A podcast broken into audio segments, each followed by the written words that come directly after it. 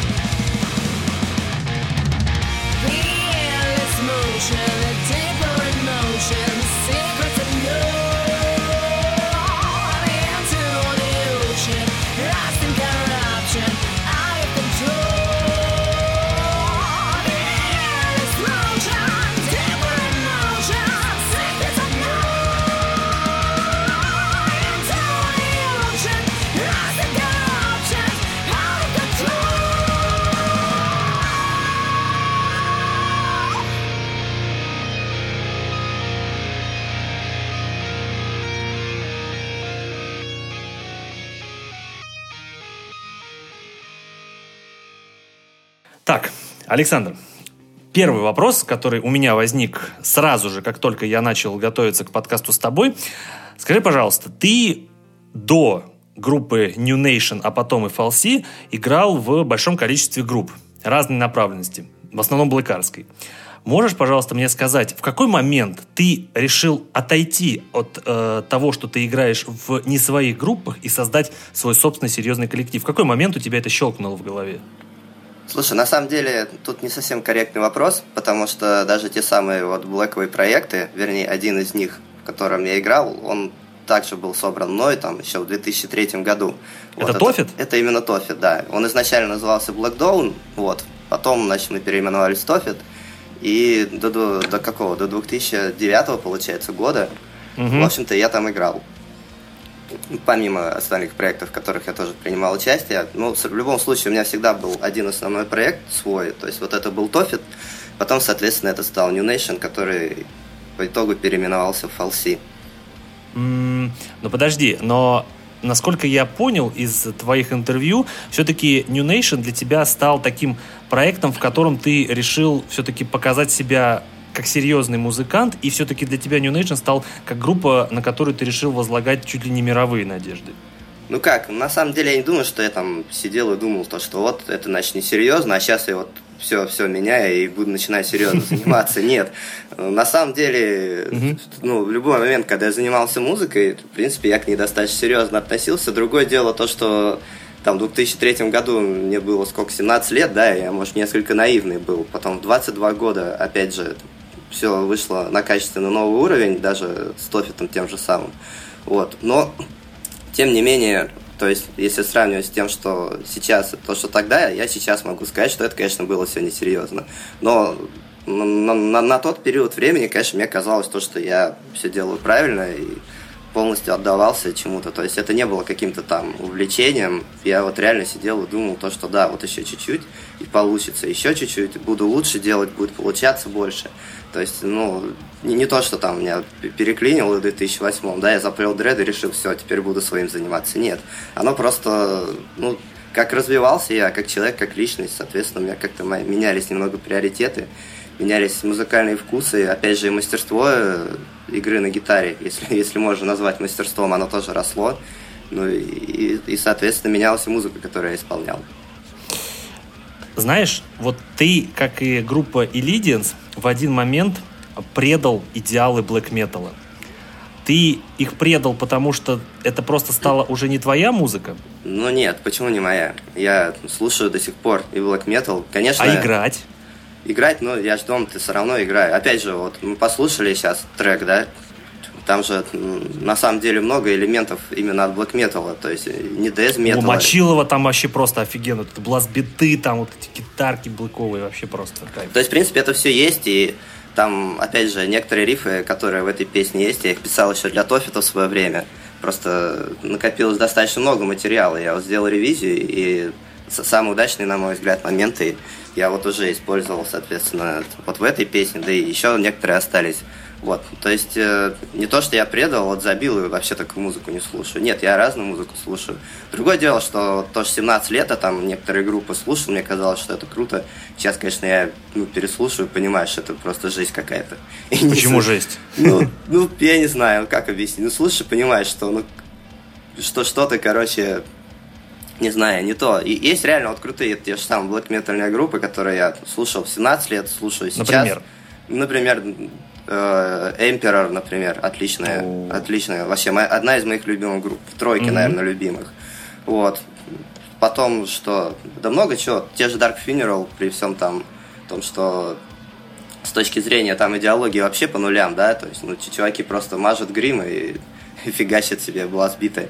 Вот, тем не менее, музыкально очень мне нравится. Некоторые альбомы группы Мардук я очень люблю.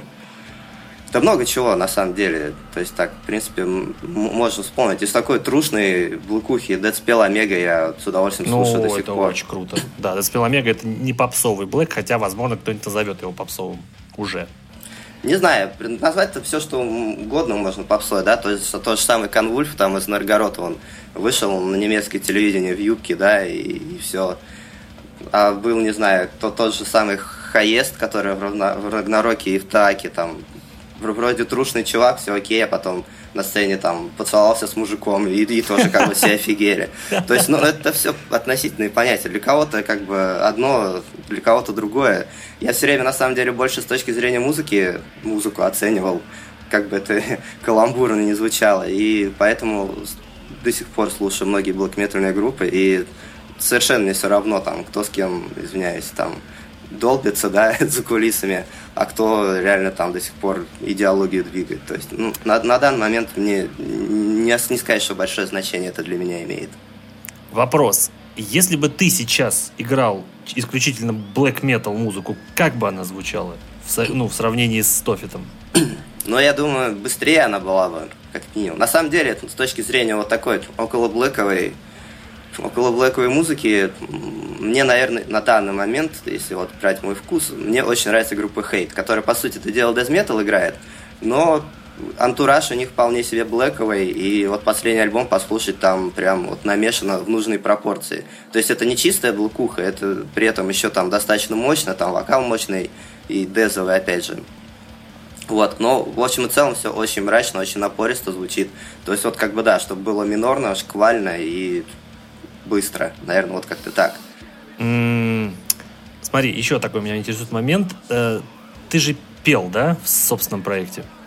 да, пытался. А почему ты сейчас не поешь? Даже да. не подпеваешь?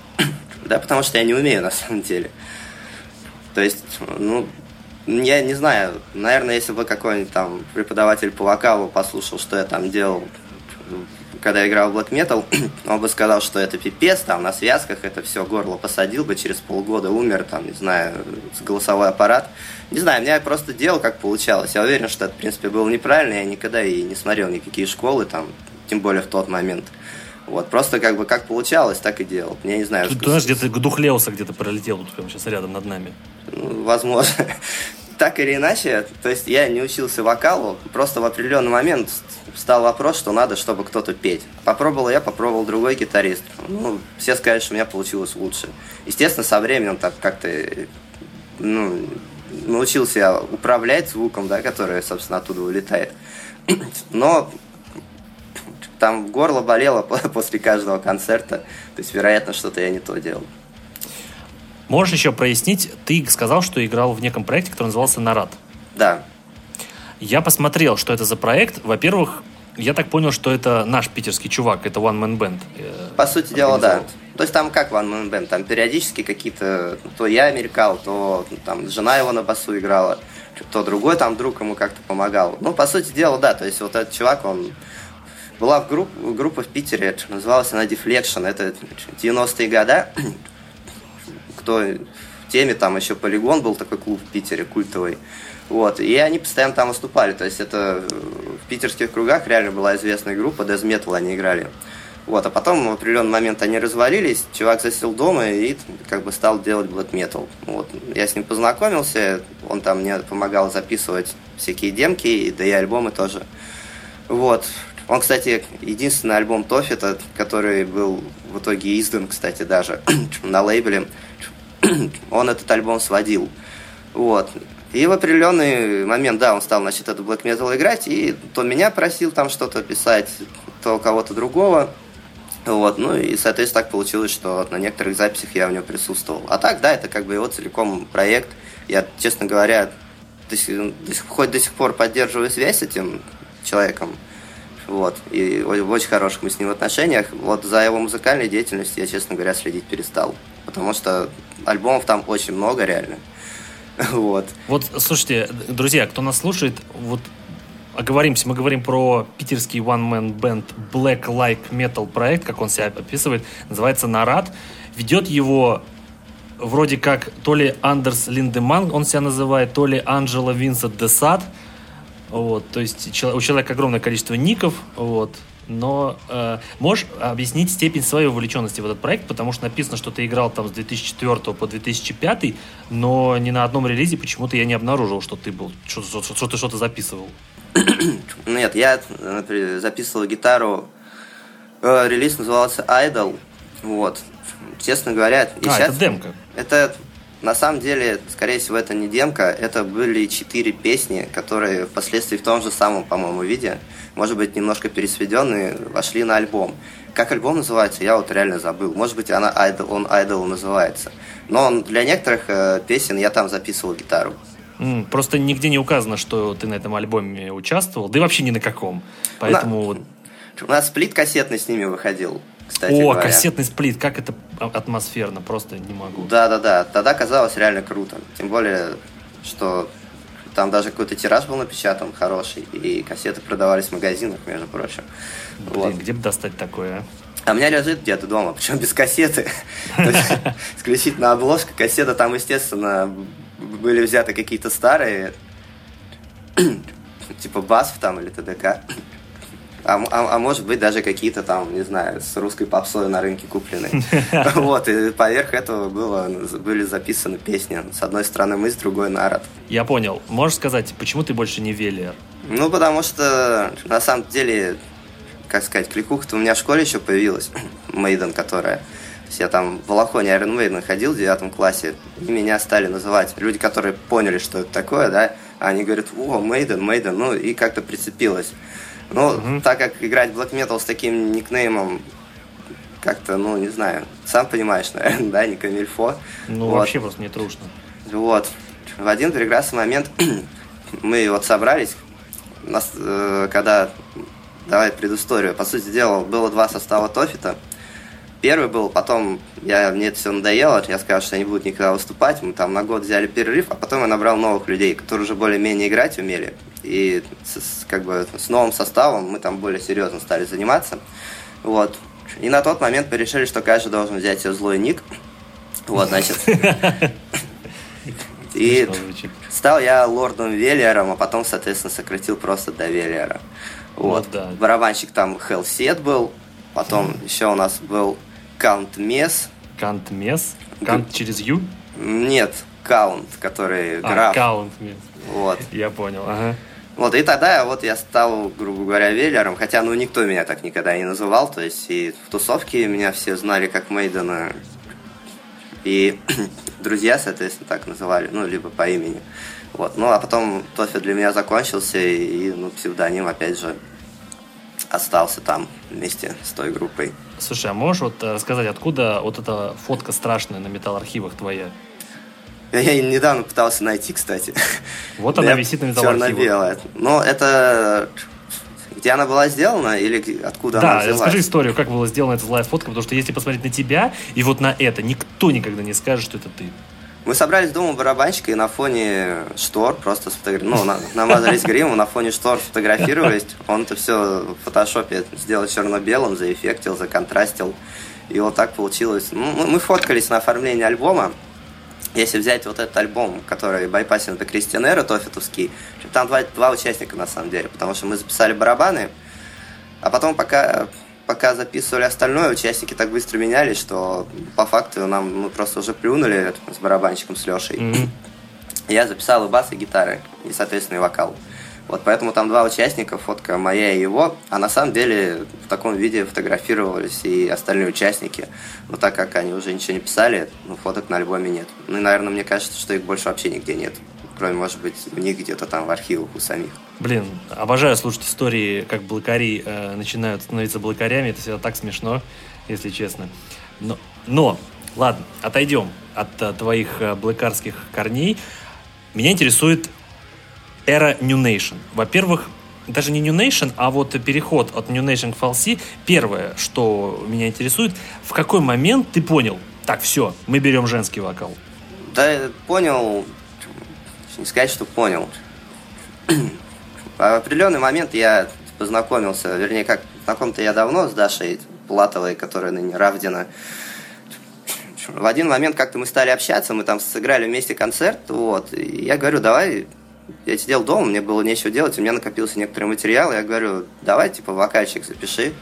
Она говорит, ну давай попробуем записать. Значит, записали, прислала на демку, получилось круто. Я говорю, давай-ка запишем, выпустим. Она говорит, ну давай запишем, выпустим. Это какая, рок-н-роллы? Нет, это треки, которые в следующие EP вошли. Рок-н-ролла была записана еще для New Nation, был записан мужской вокал. О, вот там вообще класс. история вообще жуткая. Короче, в итоге мы, значит, давай по порядку. Стали с Дашей работать. Вот, сочинили некоторые песни и решили, что надо их записывать. Я говорю, ну я попрошу тогда барабанщика в New Nation записать барабаны. Потом подумал, что надо бас записать. Я думаю, кого мне попросить? Попрошу-ка я басиста New Nation записать. Соответственно, я понимаю, что группы-то уже одинаковые, по сути дела. Мы там название придумали как раз фалси. Думали чисто студийный проект делать. Потом я подумал, что так мы выложили какой-то видосик, где она поет, был просто бешеный отклик, то есть народ там из-за рубежа стал писать кипятком, говорит, вот это вокалистка, я понимаю то, что народ, как бы народу нравится, надо, значит, с этим дальше что-то делать. И по итогу поговорил с пацанами и решили да, предложить Даше попеть у нас. Мы предложили, она согласилась. Вот. На тот момент мы думали то, что как бы такое музло лучше покатит. Опять же, ну, как вокалист она очень крута. Вот. А музыку она разнообразила. Приложили ей, она говорит, давайте. У нас была рок-н-ролл записана, через две недели были съемки клипа намечены. Ну, мы как бы позвонили вокалисту нашему, который на тот момент пел, объяснили ему ситуацию, он сказал, что ну да, я типа все понимаю. Вот, то есть до сих пор с ним, опять же, в хороших отношениях с Артуром.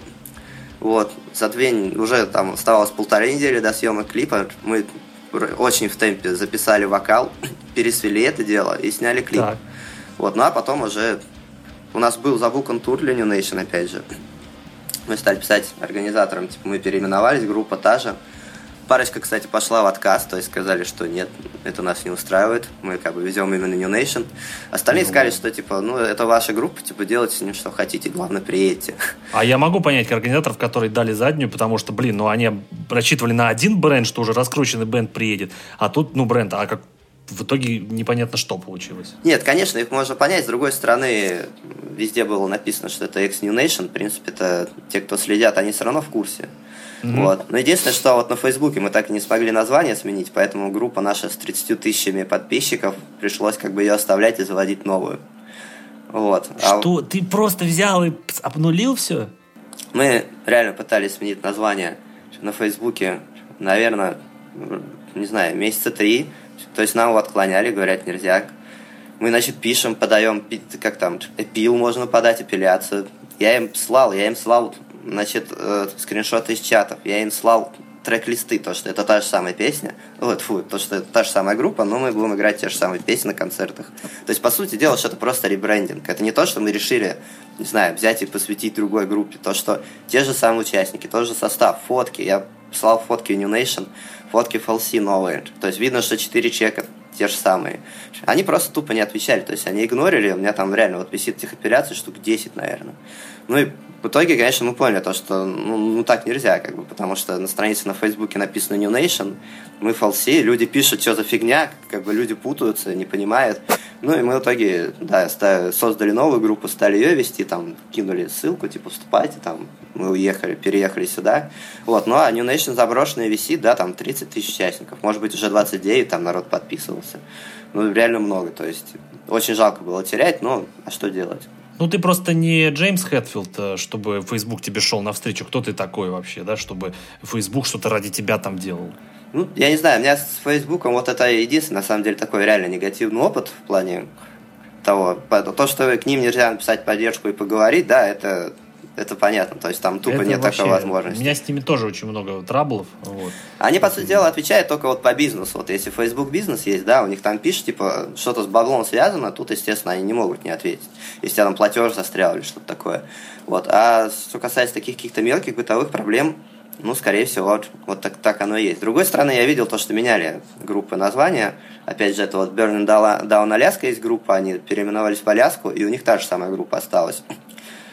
Вот, и Where is наши, то есть они когда Wild Ways назвались, у них тоже группа осталась та же самая. Сама Интересно, что они сделали. Ну, э, Аляске я писал, мне ничего не ответили, я писал ребятам из Wild Ways, там, собственно говоря, меня тоже проигнорировали, типа, мы не знаем, мы вообще этим не занимаемся, ну, как бы, ну, занимайтесь, так ладно. Ладно, хорошо. Другой у меня вопрос. Смотри, если уж мы перешли от uh, New Nation к Falsi, мы New Nation чуть-чуть попозже обсудим, просто mm-hmm. хочется зацепить более актуальное творчество сейчас. Смотри, можешь объяснить, кто поет на EP The Outer Space, ну, уже который релизнутый? Там поет Ира Сиденко. Это вокалистка группы Digidrated из Томска. Угу. Как раз, когда вот нас Даша внезапно покинула, это было для нас очень большой неожиданностью. Это было за, за два месяца до тура. У нас, у нас был этот EP записан, записан с Дашей и сведен. То есть мы все делаем заранее. Мы, нет такого, что типа объявляем дату релиза в январе, потому что мы, скорее всего, успеем. Нет, мы сначала, мы как бы сначала пишем, да, вот потом у нас все готово, и мы дальше делаем релиз. Кроме Правильный вот, подход, друзья. Кроме последнего альбома. Там были куча форс-мажоров, опять же, но не суть. Неправильный подход, друзья. Вот, да. То есть тогда у нас все было записано, все готово, и в середине, может быть, января у нас там тур начинался... О, когда же начинался? Где-то, наверное, во второй половине марта у нас должен был начаться тур. Да, по конец апреля. Вот, значит, тур был уже утвержден, почти все даты, наверное, забиты. Потом Даша говорит, что там с семейным обстоятельством я не смогу. Вот, и мы как бы встаем как бы перед такой реальной проблемой, то, что надо ехать тур через две недели, ой, через два месяца, вокалиста нет, и, в принципе-то, и претендентов особо не было. Вот. И, ну и, соответственно, мы стали искать, стали всем рассылать, и Ира нам согласилась помочь сессионно. Вот. То есть она вы, выучила материал за месяц весь, записала, опять же, вот, вокал на, на эту EP. Мы mm-hmm. это в срочном порядке свели, отпечатали диски, и буквально вот только их получили, на следующий день уехали в Европу уже с ней. Так, стоп, непонятно, стоп. Вопрос сразу.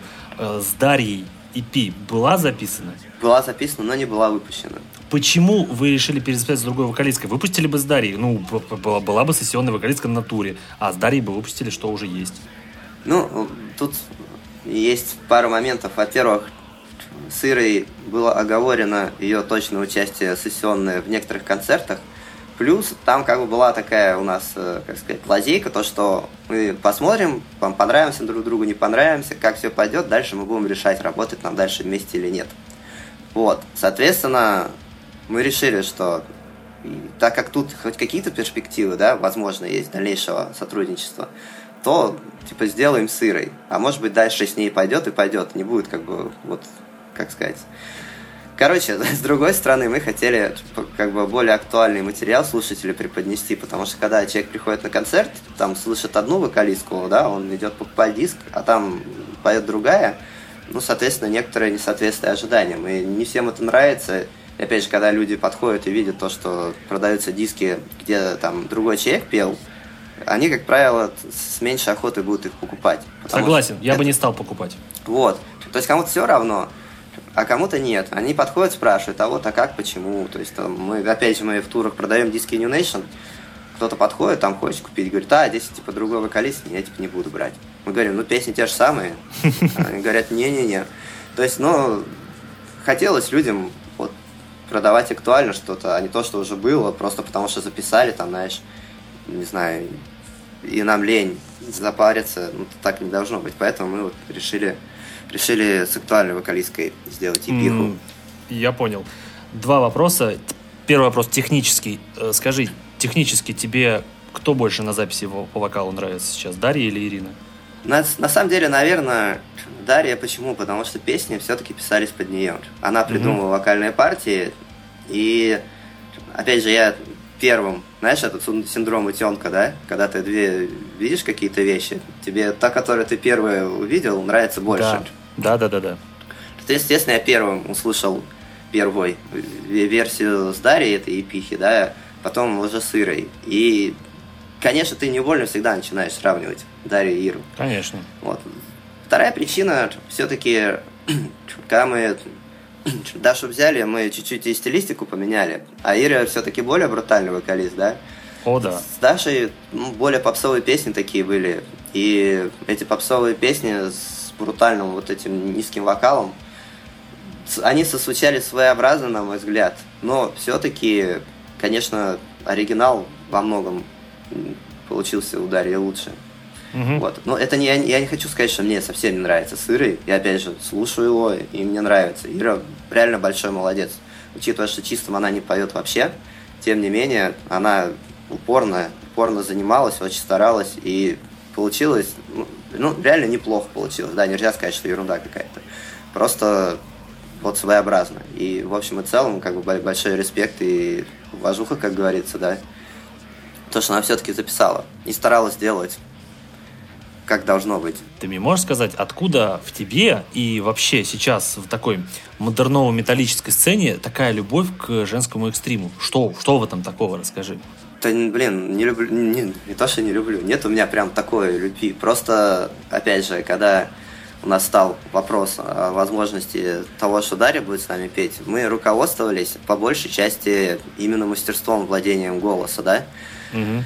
То есть, ну, объективно, Даша, опять же, я уже говорил, повторюсь, это крутая вокалистка, она здорово поет, у нее там для тяжелого металла, может быть, некоторые техники экстрима, у нее их ну, просто нет, может быть, сейчас уже есть, но на тот момент не было. И мы, в принципе, решили, что мы с этим будем мириться ради чистого, который у нее ну, реально на уровне. Mm-hmm. То есть э, тут э, мы руководствовались исключительно точкой зрения с точки зрения того, как будут слушатели воспринимать, и перспектив дальнейших. То есть у нас был вариант либо продолжать с тем же самым вокалистом, который, опять же, неплох, но дальше как бы вот он в своем развитии, к сожалению, не шел. При том, что у него очень классный тембр, и хорошо, к экстриму никаких, конечно, вопросов нет. Это с которым ты мне лайв присылал, да, официальный?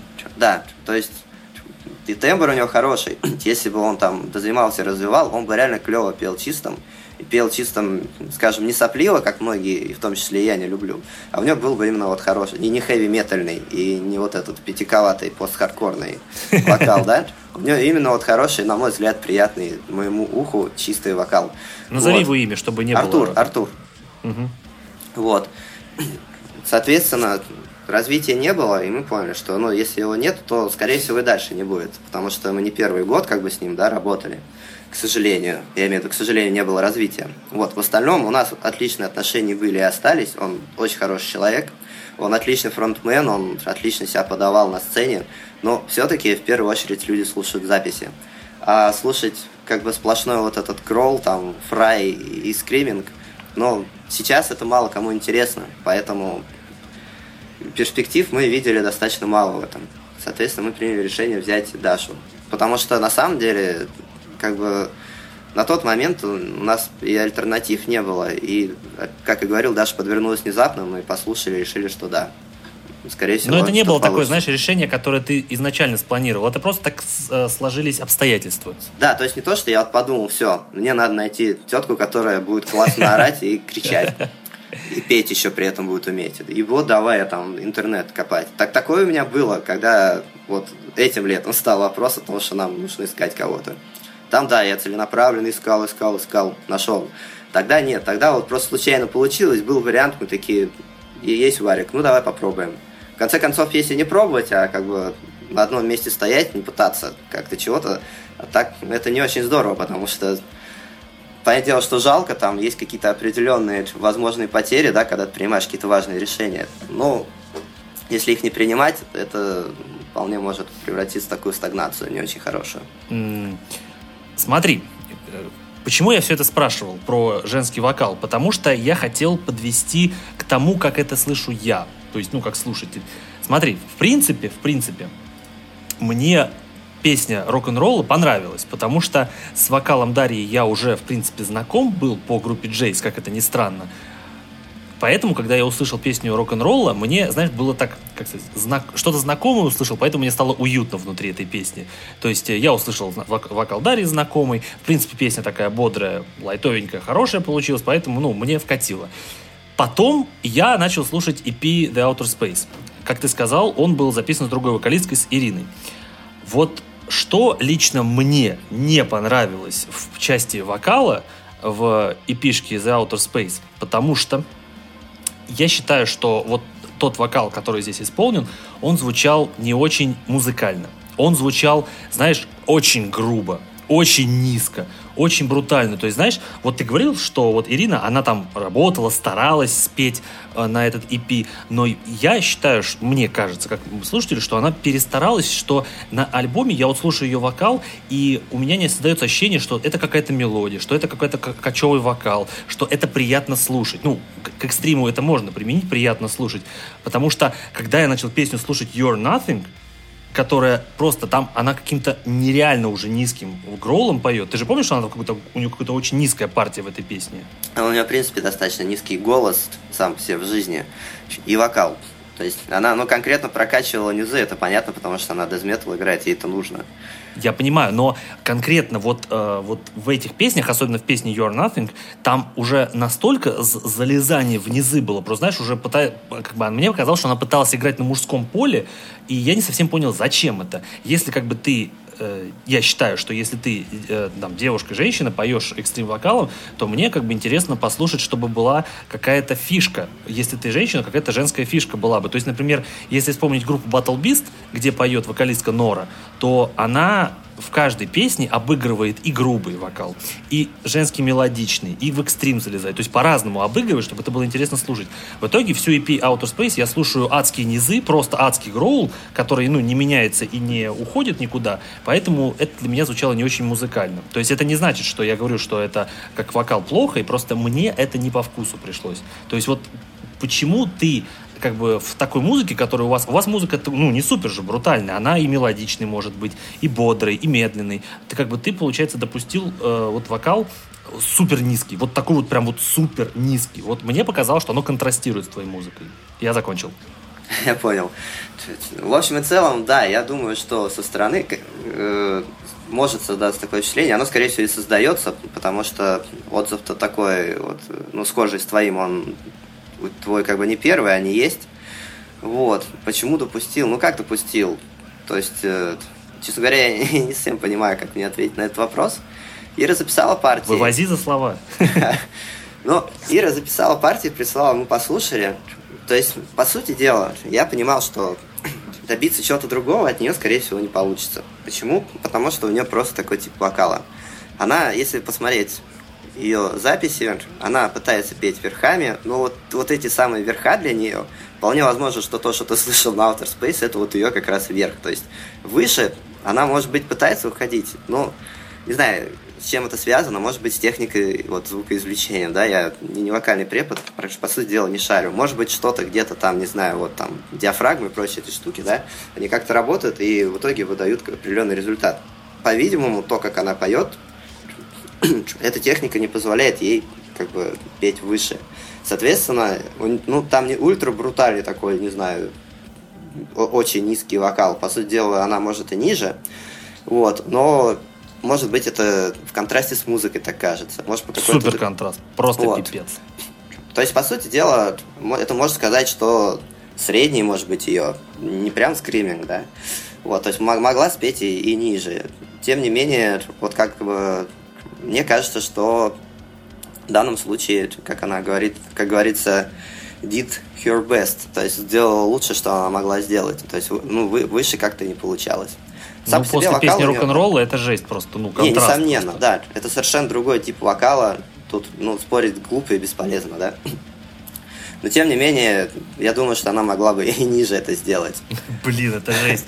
Я не хочу даже это представлять. Это, знаешь, это был бы уже закос под какой-то дедкор просто. Уже такой, знаешь, медленный, низкий просто. Вот. Даунтемпо, да. Даунтемпо, да-да-да. Там, знаешь, битдаун, там, брейкдаун. Да, да. Короче, вопрос еще, смотри. А кто сводил эту EP? EP э, сводил Владимир Лехтинин.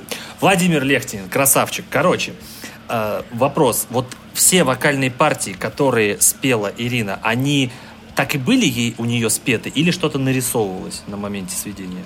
Ну, так а что тут? Никаких секретов быть не может. Практически любой вокал тюнится, да, на сведение. Не, нет, тюнится. Имеется в виду, что не было такого, что, вот знаешь, как у вокалиста Lamb of God, Рэнди Блайта, у него, знаешь, как вот он спел просто высоким а, скримингом. Он нет, он спел кусочками, но он спел высоким скримингом, а ему звукарь на пару терций опустил вниз, понял, и как будто понял, он гроулит. Да. Нет, такого не было. Это тюн, тюнинг и есть, ты говоришь. Как бы чистые партии чистого тюнились на Outer Space. Они на рок-н-ролле тюнились местами, то есть были там моменты. Вот. А чистый вот экстрим вокал, он вот как она прислала, так он и есть ну, за исключением того, что там накинуты какие-то определенные эффекты, да, типа там дилея, там реверберации, компрессора.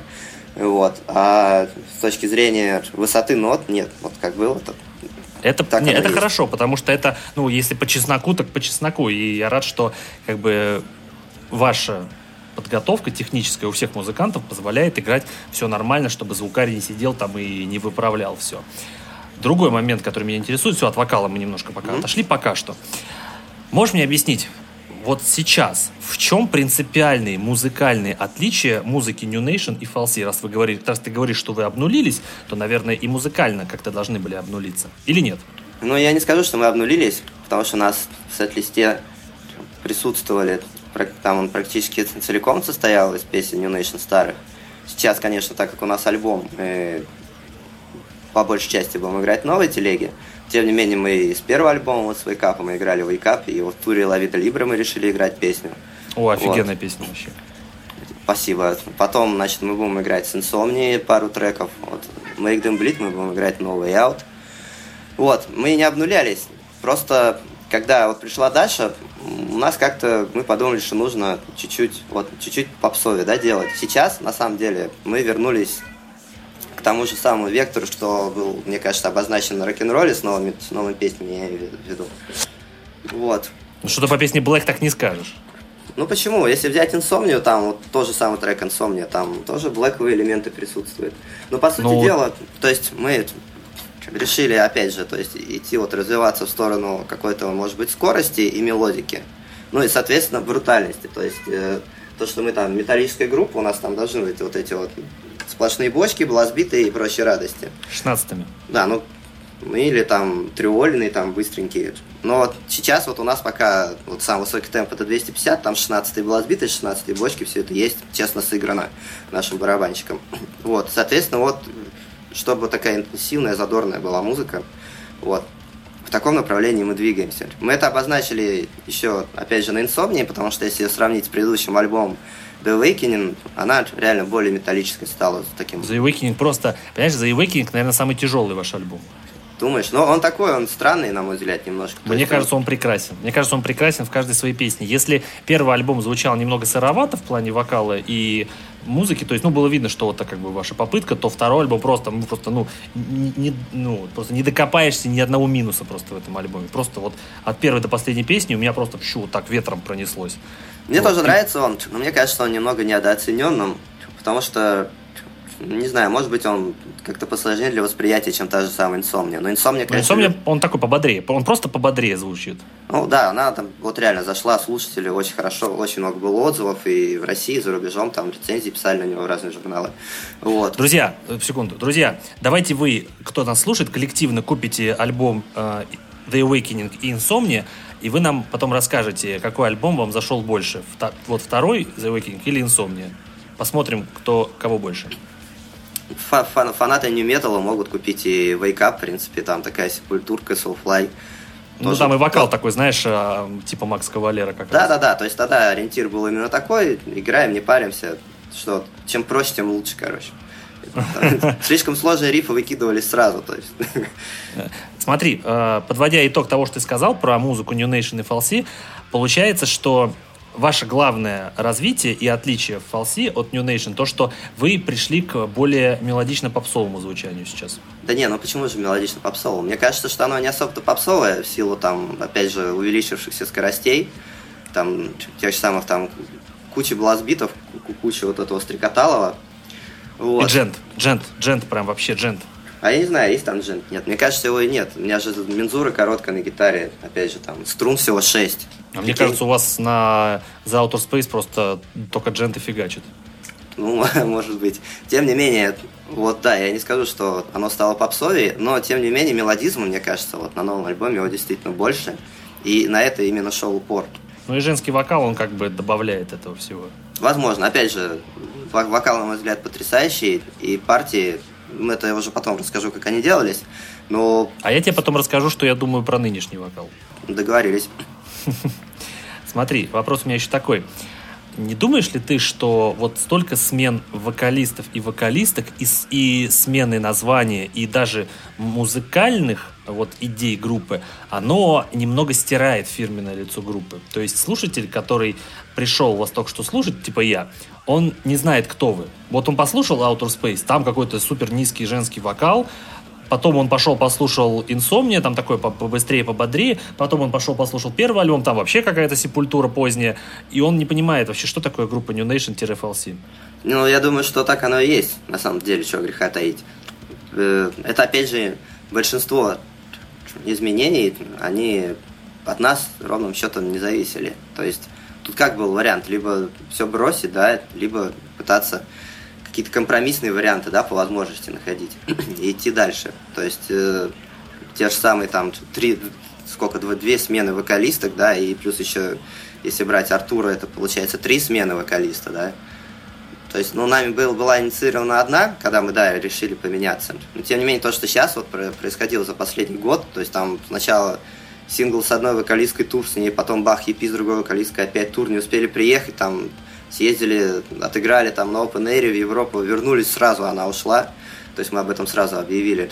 То есть это, конечно, не сказать, что здорово и классно. И сказать, У меня что... голова, если честно, гудела, когда я первый раз только начал ознакомливаться. Ну, ты, я скажу тебе, что ты реально, как сказать-то, подход у тебя классный. То есть ты вот берешь и полностью там все-все послушал. Так, на самом деле, всякие интервьюеры вообще не заморачиваются. Знал бы ты, сколько мне стоило усилий еще видео ваше посмотреть? Ну, я надеюсь, что ты хоть какое-то там получил удовольствие от этого. А по большей части, как делать интервью? У людей есть шесть вопросов, они их всем рассылают.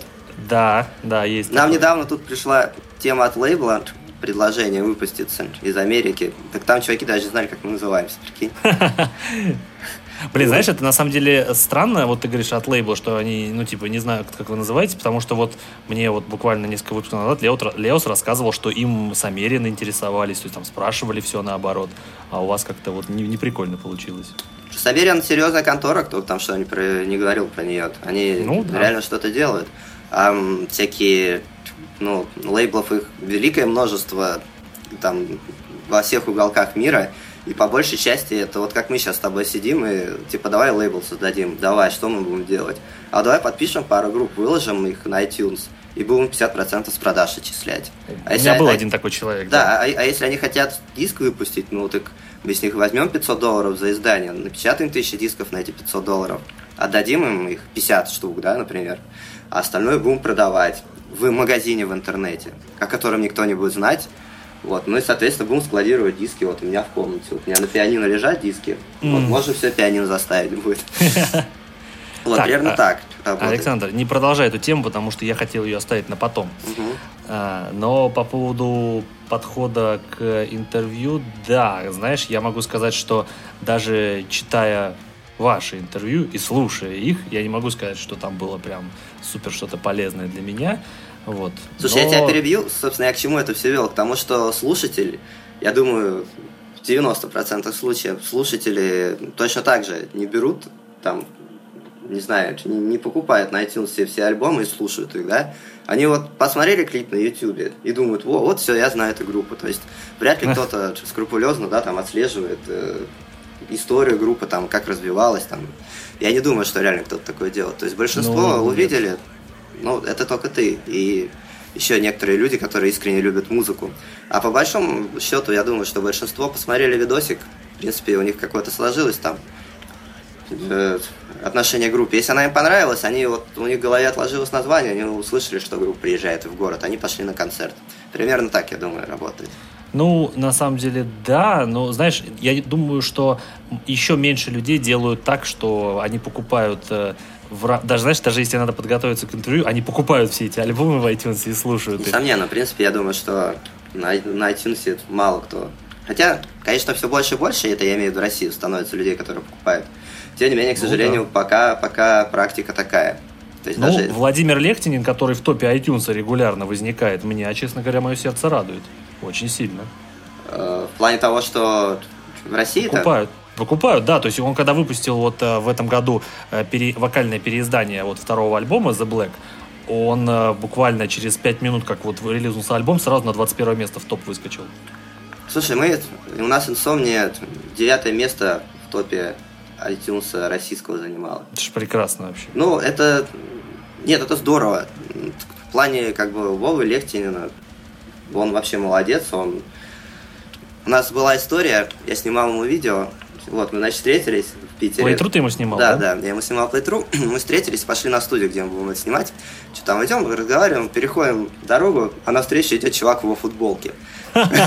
Это было очень круто. То есть, ну, такое реально не подстроишь, это вот случайно так получилось. Это говорит о том, что человек, человека знают в России, да, и насколько я знаю, с продажами у него все в порядке. Продажи, в порядке. Идут, продажи идут в Россию. У нас продажи идут э, куда угодно, только не в Россию. То есть у нас была предпродажа вот этого альбома, который выходит. Вот. И у нас, сейчас не собру, у нас три предпродажи из России. То есть, в принципе, если взять предпродажи во все другие страны, а по большей части это Ты США... о какой предпродаже говоришь, физической или... Физической, физической. Ага. Digital предпродажу мы не делали, тем не менее она Почему? у нас есть. Я не знаю, если честно. Можешь сделать в iTunes предзаказ, а? Но это надо было делать, когда туда заливали музыку. Сейчас она уже залита. А, понятно, уже. И отправлены там куда нужно. Вот, а да, мы, значит, чтобы как-то там хоть какие-то расходы заранее отбить на производство, потому что, как ты знаешь, у нас это все дорого, и, Конечно. и мы не миллионеры. Мы запустили предпродажу. И да, три, три предпродажи из России. Вот, остальные все это Германия, Бельгия, Франция и США, по, большей, по большому счету. Плюс Чехия, Словакия там как-то мелькает. Вот. Но... Но это нормально, насколько я понимаю. Ну, естественно, групп... мы к этому привыкли. У меня группы были тоже так же. У меня были, вот, у меня были ребята из Тамбова, Биорн, они, когда издали первый только вот тираж своего первого альбома, они сказали, что там 90% ушло в Австралию и в США. Вот, потом они напечатали еще тираж первого альбома, и еще снова ушло в эти же страны. Ну, что... это как есть, как бы, с этим надо мириться. Как бы я не, ну, хочу, да. не хочу плакать, что вот, нас там в России не поддерживают. Ну, менталитет другой. Я не скажу, что я все альбомы скупаю на iTunes. Я покупаю Значит на так, iTunes, но не вы, все. русский менталитет, кто нас слушает, ну-ка быстро пошли, купили альбомы Falsin, ну и, и New Nation. Ну что это такое? Прикрываться менталитетом не пойдет, друзья. Только покупайте, только хардкор. Вот 8 См... октября, да, 8 октября официально на всех, на всех площадках можно будет его купить. Знаешь, у меня вчера был разговор с одним музыкантом, не буду говорить каким. В общем, у этого музыканта, у его группы вышел альбом, он его презентовал в своей группе, но написал, типа, хотите купить диск? Вот, хотите купить digital? Вот Bandcamp. Я ему пишу, а где iTunes? Он такой, ну, блин, там надо платить вообще, типа, дистрибьютору каждый год, а я этого не хочу, это я не отобью эти э, расходы. Я говорю, слушайте, ну, музыканты, ну, вы такие интересные, вы постоянно рассказываете о том, что слушатели пидорасы и качают с торрентов ваши альбомы, а сами вы, когда дело доходит до того, что слушатель хочет купить лицензионно, э, вы начинаете говорить, что, типа, вот, диски кончились, я больше не буду печатать, а я вообще не хочу выкладывать на iTunes. Слушай, вот мы, так. Мы допечатывали, я помню, 10 альбомов вейкапа допечатывали, потому что люди хотели их купить. Они нам писали, мы придем на ваш концерт, мы хотим купить. Мы думали, Блин, что... Вот. И что? Ну, мы взяли, заказали тираж 10 штук. Друзья, вот. отвезли, и купили. у нас их продали, как бы это деньги, мы заработали с этого. Я не понимаю, ну, тут я думаю, что не буду оскорблять там музыкантов, то, что они говнари и дураки, да, но, по сути дела, мне кажется, это банальная лень и нежелание хоть как-то вкладываться в самого себя, потому вот, что... знаешь, ну... это да, вот я согласен. Вот ты вот прям вот правильный подход сделал, потому что я недавно писал одному музыканту тоже. Говорю, а у тебя есть диск вот этого альбома? Он такой, нет, я все распродал. А вот этого тоже все распродал. Он говорит, я говорю, ну ты будешь еще печатать? Он такой, нет, это дорого, я не буду. Ну, я не знаю. Дорого, недорого. В конце концов, даже если ты продашь за ту же самую за те же самые деньги, за которые ты его напечатал, это все равно тебе будет плюс. Любая проданная футболка, любой проданный диск – это реклама, в первую очередь, тебе самому. Поэтому вот чисто продажа каких-то материальных вещей, ну, нельзя на это забивать, вообще нельзя. То есть да, да, должно быть, если слушатель хочет, хочет слушать бесплатно, ну, в конце концов, Сейчас можно тот же самый контакт залить, будет, так, будешь там получать копейки с прослушивания этих треков. Ну да. То есть лезть в залупу и говорить, что нет, пусть только покупают. И лезть в залупу, то, что там, пускай слушают бесплатно, продают только дураки. Ну, я, честно говоря, не вижу в этом смысла. Нужно максимально пытаться распространять музыку. Я согласен. Я, кстати, могу сказать, что последний год я покупаю только российские диски. Все, я забил покупать диски зарубежных команд. Последний был э, группа Imagine Dragons, ну просто потому, что у меня особые отношения с этой группой.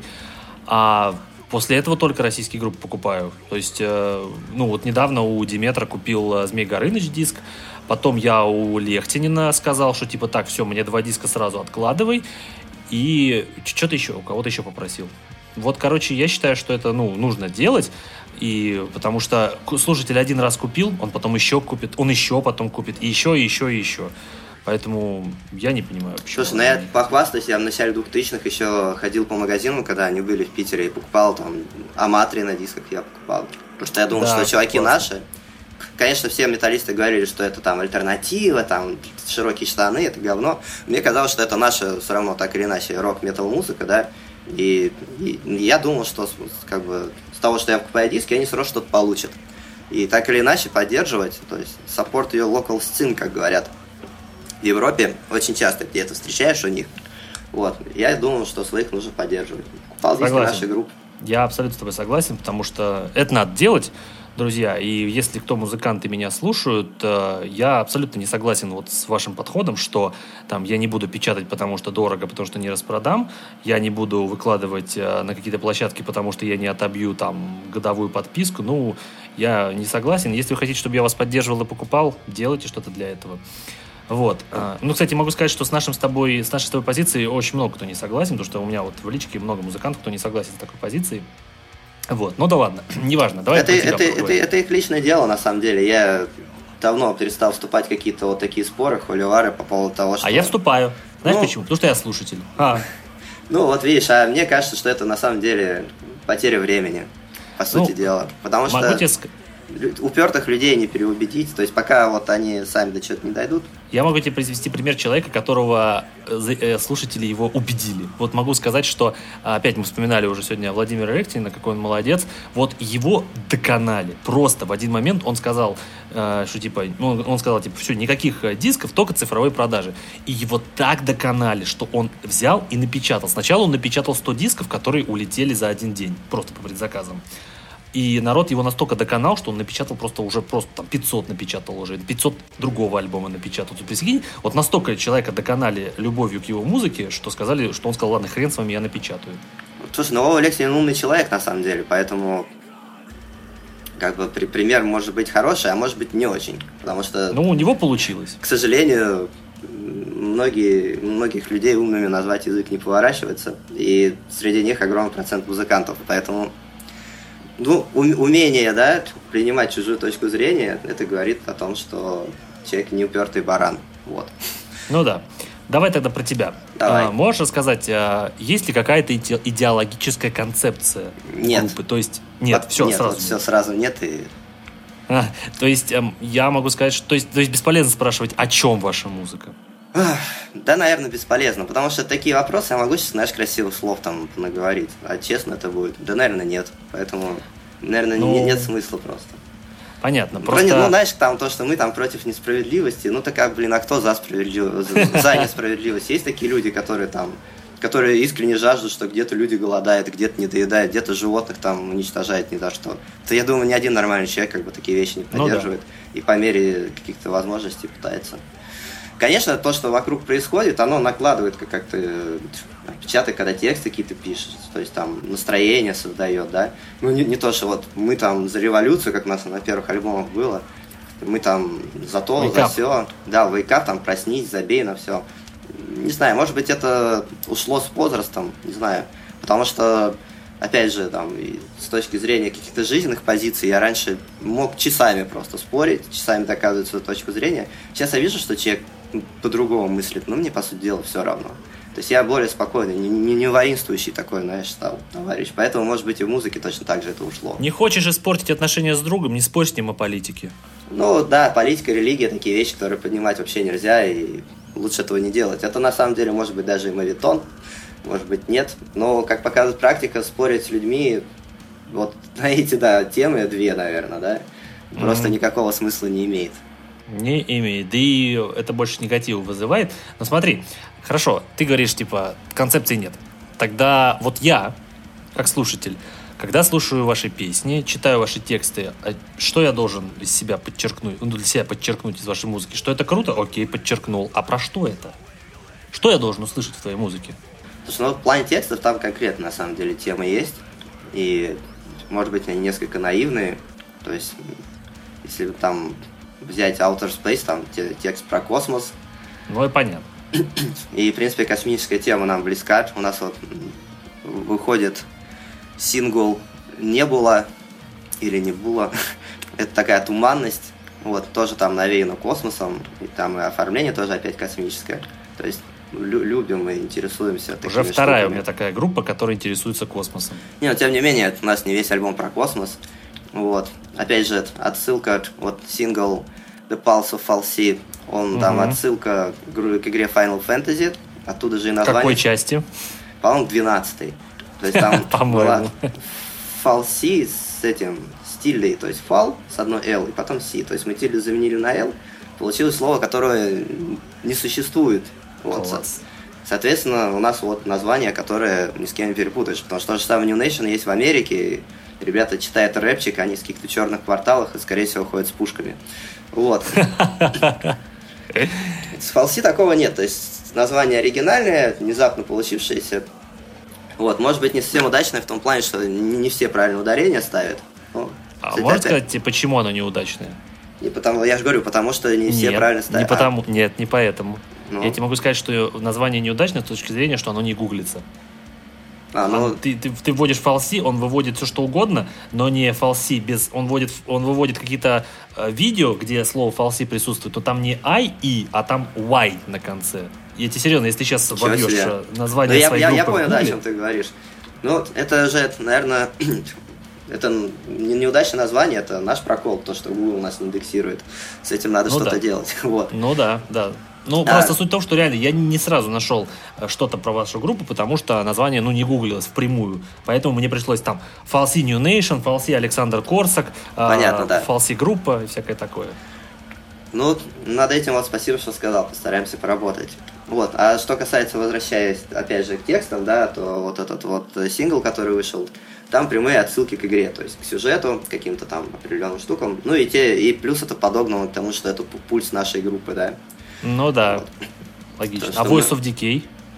Ну, а там песня такая дезметальная, поэтому там тупой дезметальный текст про то, что я там буду крушить там, разрывать людей на части, а люди пойдут со мной, и мы там будем творить разврат в песках, что-то типа такого. А, кстати, возвращаясь к Outer Space, знаешь, что мне напомнил ваш EP? Короче, знаешь такую металкор группу американскую The Devil Wears Prada? Да, конечно, не фанат, конечно, но у Конечно, них э, пару лет назад выходил альбом, который называется Space. Просто Space. И у них там разные песни. У них есть, например, песня Alien. Ну, прям там четко, что это про чужой. У них есть песня э, что-то Моногод. Есть песня Супернова. То есть четко mm, прям, вот знаешь, про, про космос. И я когда слушал первый раз Outer Space, я сразу вспомнил, что, блин, вот Devil Wears Prada делали. И, и, и причем а, и вокал тоже, там вокал у вокалиста Devil Wears Prada он высокий, у вас такой, у, у Ирины был низкий, но все равно, как бы я слушал, у меня такие ассоциации были, я подумал, блин, как прикольно. Типа, вот эти сделали, вот эти сделали. Вообще, вот в подобной музыке тема космоса, она мне нравится, она всегда такая очень атмосферная, потому что сама музыка, которую вы играете, она, ну, сама по себе атмосферой очень сильно наполнена. Так что, респект. Концептуальный. Спасибо. Спасибо. А, дальше вопрос. А, смотри, в одном интервью э, тебя спросили про такой момент, э, ищете ли вы лейбл, и насколько это важно. И ты сказал, что, конечно, лейбл это важно. Другое дело, что реально работающих все меньше и меньше, конкуренция огромная, но мы оптимистичны, всему свое время. А ты действительно считаешь, что сегодня э, лейбл очень важен в жизни группы? Да, несомненно. Нет, опять же, нужно оговориться по какому поводу. Тут Э, вопрос в том, какие цели ставит для себя группа. То есть, по сути дела, большинство групп, 90%, как только у них появляется возможность выйти хотя бы к тому, к чему пришли мы, они, как правило, пасуют. Почему? Потому что мы активно турим, у нас вложено уйма денег в это, в это дело. То есть это не то, что кто-то нам написал и сказал, вот, ребят, приезжайте, мы вам все оплатим. Нет, это именно наши деньги, которые изначально в тур нами вкладываются, а потом отбиваются или не отбиваются. Вот. Соответственно, чтобы дальше идти, нужно огромное количество денег в промо. Если делать промо на нормальном уровне, как это делают лейблы, те же самые Samarian, не знаю, Napalm, Nuclear Blast и, не знаю, вот такие Century Media, там большие деньги в это вкладываются. Плюс связи, и вот это все вместе дает результат о том, что группа начинает знать. Вот. Этому можно добиваться самому, постепенно, постепенно, но чтобы вот резкий вот какой-то прыжок сделать, если нету денег и связей, то есть недостаточно иметь только деньги, да, связи все равно нужны. Скорее всего, это сделать практически невозможно. Это как бы реалии, и кто бы там ни говорил, что лейбл наживается на группах. Да, не наживается, но если группа там довольствуется раз в год по фану куда-то съездить, возможно, и лейбл действительно не нужен. Они съедят, получат удовольствие, получат какие-то деньги, что-то с собой привезут, потом дальше пойдут на свои работы.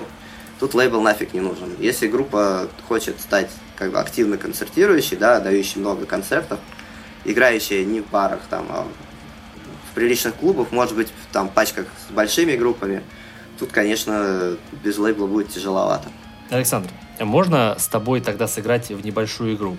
А, она такая долгоиграющая. Смотри, у меня 22 э, выпуск подкаста выходил э, какое-то время назад.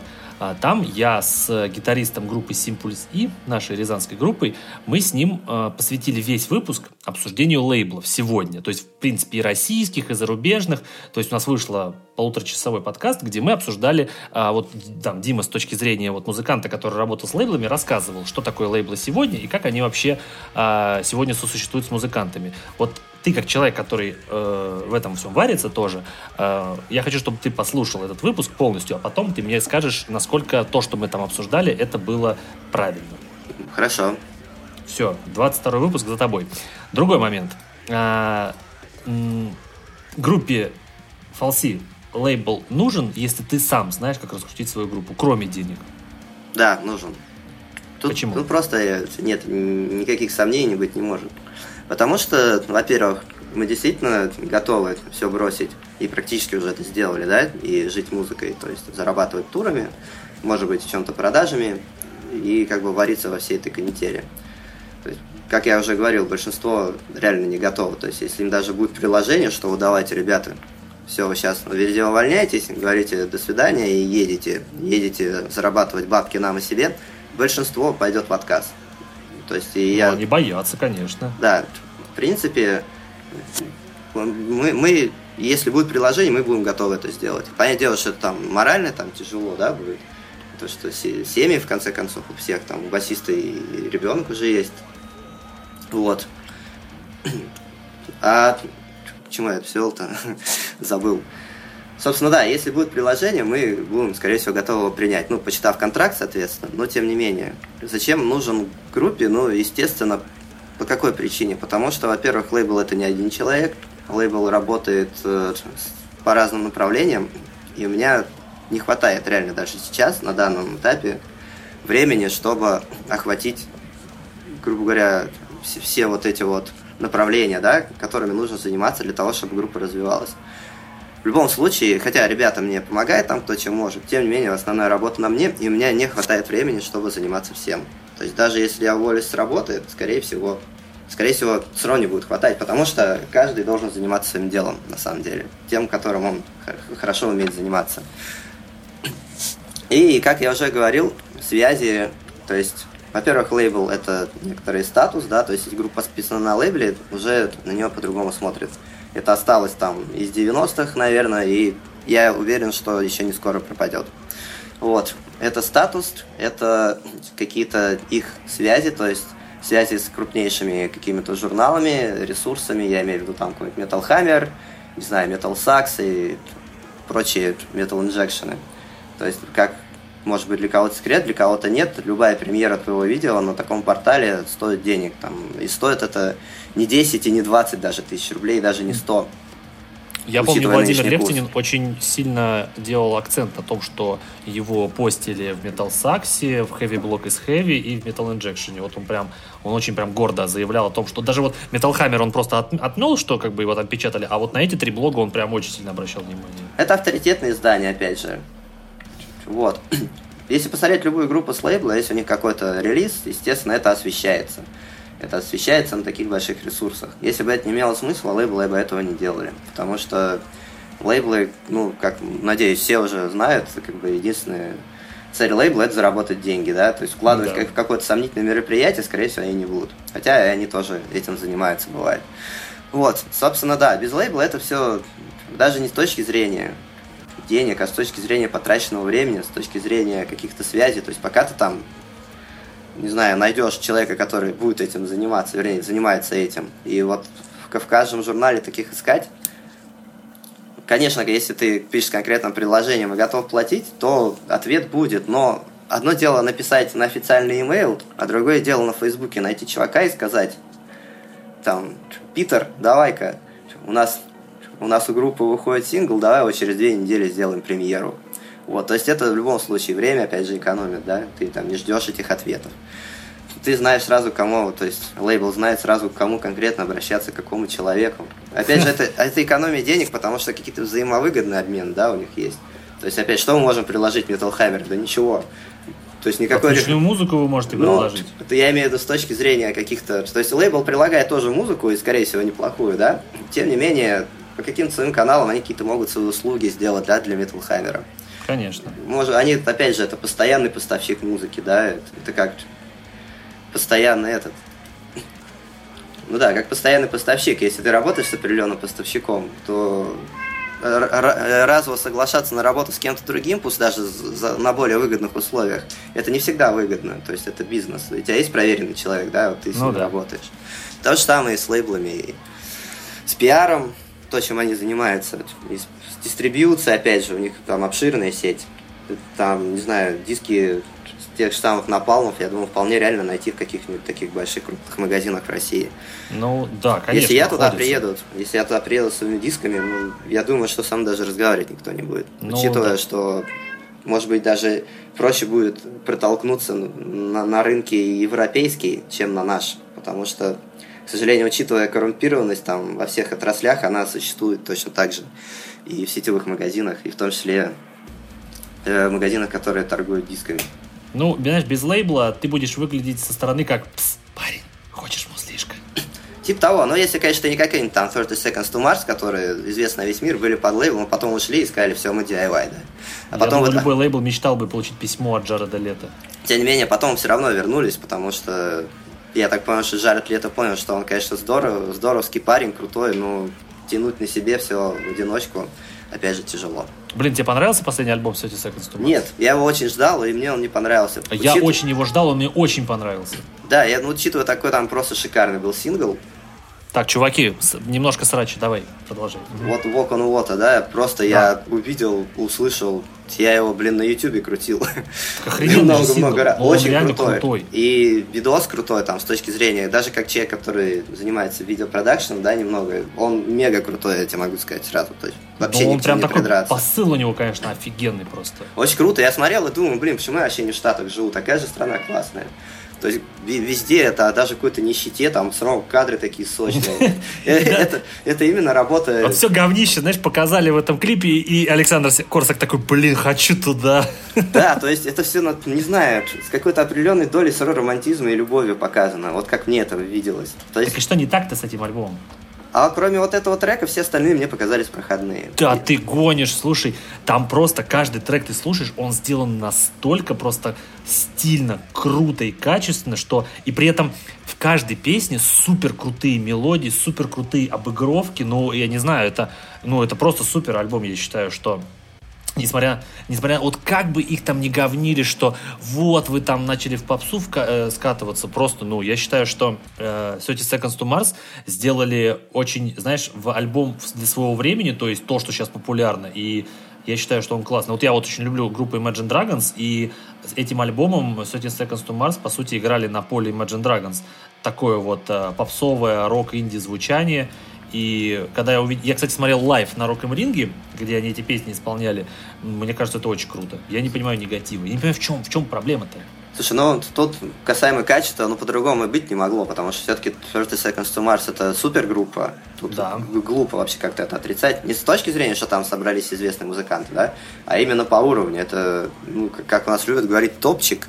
Вот, ну да, это супергруппа. Это, это реально э, большая, хорошая, качественная группа, которая просто не может дерьмово играть. Но? Но именно вкусовщина тут опять же. То есть я же не говорю, что он плохой, я не говорю, что он херово сделан или что-то типа того. Просто конкретно мне почему-то вот я не один раз его слушал. То есть так как я его ждал, естественно, я под, прослушал, подумал, ну что что-то, короче, как-то может быть не расслушал, да? Я еще раз послушал. все равно не зашло. Не знаю, может быть, вот на фоне этого обалденного сингла я ожидал гораздо большего. Не знаю почему, но после, после эфира я обязательно послушаю альбом еще раз. Потому что... Знаешь, я недавно как раз к нему вернулся, спустя полгода где-то, и могу сказать, что мне просто моментально зашло. Слушай, мне кажется, надо дать слово твоему коту уже. Так, вот, блин, я задолбал. Мне кажется, мне кажется, никто не будет слушать твои серьезные размышления на это потом на монтаже, когда я буду делать. Я вот. постараюсь это вырезать. Не надо, это я сам сделаю. Окей. А, короче, ну, я считаю, что альбом крутейший. И вот мне, мне нравится сама мысль, что в один момент просто Джаред Лето такой, блин, и все, я не хочу быть больше актером пока что, я хочу снова вернуться в музыку. И могу сказать, что Джаред Лето, он, ну, супер поет вообще, просто поет просто волшебно. Ну, я вообще не могу тут с тобой поспорить, при том, что его вообще многие не любят, ну, у меня к нему уважение как к музыканту. Вообще, и, и причем многие его сейчас больше знают как актера, который получил Оскар за Далласский клуб покупателей. А вот я до сих пор его как музыканта воспринимаю, и мне вообще по кайфу его слушать, видеть. Ну, крутой чувак. Ну, а... знаешь, говорят, что талантливый человек талантлив во всем. Не знаю, насколько это верно, но вот пример Джареда Лет, мне кажется, это отлично подтверждает. И пример э, замечательного актера этого... Блин, вот вылетело из головы. Напомню, кто у нас играл этого капитана Джека Воробья? Джонни Депп. Джонни Депп. Мало того, что гениальный актер, так и оказался абсолютно офигенным музыкантом и гитаристом. Ну, Джонни Депп крутой. Это... Я вообще не знаю людей, которым бы не нравился Джонни Депп. Это... Да.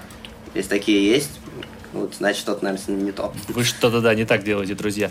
Короче, последний вопрос про э, группу Фалси, и пойдем по другой теме. Скажи, пожалуйста, нынешняя вокалистка Валентина, она вытянет песни на концертах, которые написаны под мужской вокал? Ну, вот это мы посмотрим, потому что мы еще ни а. разу не репетировали с ней. А, то есть, получается, она прям вот еще не проходила, получается, это крещение огнем? Нет. Дело в том, что мы в разных городах живем, и я вот как раз завтра еду в родной Петербург, и там мы начинаем активно перед туром репетировать. У нас вот две недели ну, есть. какие у тебя ожидания? А я на самом деле вообще не волнуюсь совершенно, потому что я тут очень много лестных слов в сторону Даши, да, в свое время сказал, там, час назад. Угу. Сейчас я могу все то же самое повторить про Валю и, может быть, даже больше сказать. Потому что, как вокалист, вот прям, не знаю, в плане женского вокала я бы ее плане чистого поставил бы в один ряд Стани Шмайлюк из группы Джинджер. Вот, потому что чистый реально божественный, и диапазон просто офигительный. То есть, когда она писала, там, мне басист рассказывал, у меня, к сожалению, вот на той сессии не было, значит, пишет, пишет, они со звукорежиссером говорят, слушай, давай вот здесь вот на октаву выше. Возьми, ну, прикол просто сказали. Давай, типа, круто было бы. Она говорит, так я сейчас сделаю. Пошла и спела на октаву выше. Них, говорят, просто челюсти упали. То есть диапазон огромный, и человек голосом именно умеет владеть. То есть он из точки зрения звукоизвлечения, как, в принципе, все мои знакомые, кто хоть как-то в этом шарит, говорят, что там все очень хорошо поставлено, все есть. Опять так, а под мужской вокал-то в итоге песни как? Под мужской вокал ну, будет скриминг, опять же, она до того, как пришла к нам, особо экстримом не пела, сейчас она занимается, вот, в плане скриминга у нее, в принципе, все в порядке. Вот, опять же, я думаю, что туровый опыт прям очень хорошо и поставит. Именно экстрим. А в плане более низкого вокала она работает над этим. То есть она не остановилась, то, что вот меня взяли и все.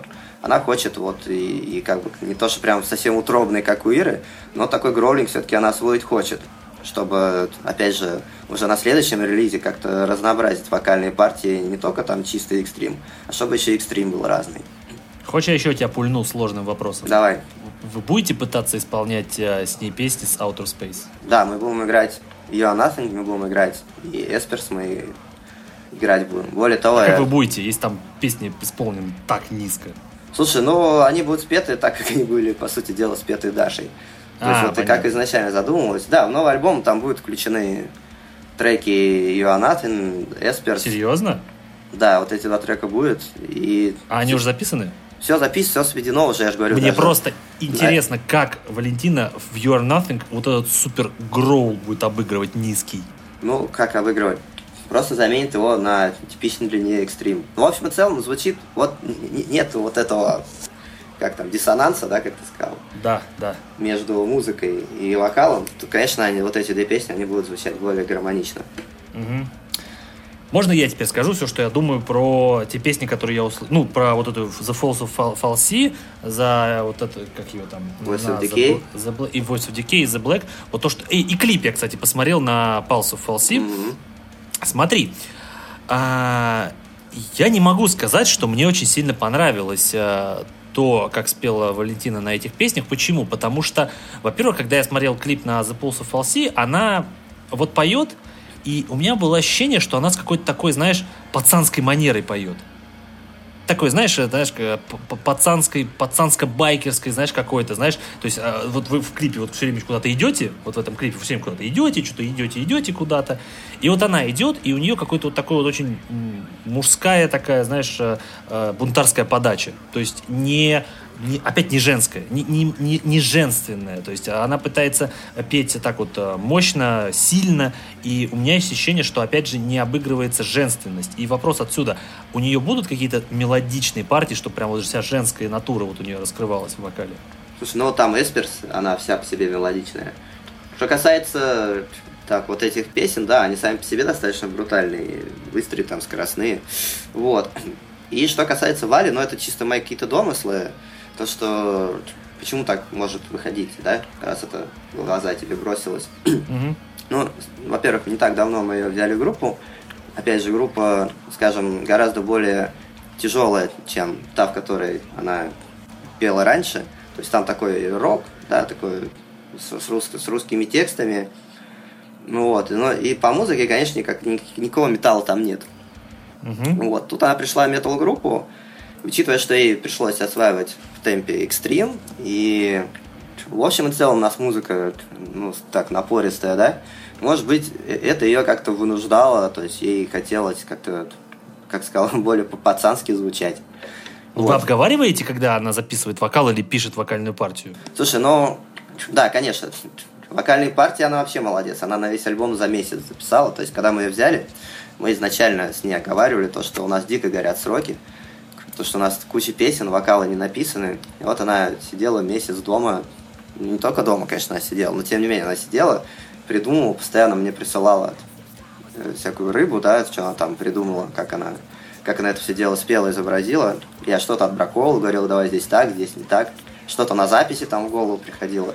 Ну, в общем и целом, когда мы ходили на записи, нам нравилось. То есть э, именно с мелодической точки зрения и с точки зрения экспрессии, то есть у нее вот неровно вот она поет нота-нота, да, то есть где-то у нее там какие-то придыхания есть, вот эти все мелизмы у нее прослеживаются, то есть это все как-то живее, на мой взгляд, звучит, чем, допустим, опять же, звучало в New Nation, когда, так как вокалистистом не владел, он думал не о том, как спеть, а о том, как бы вот в ноту в нужную попасть.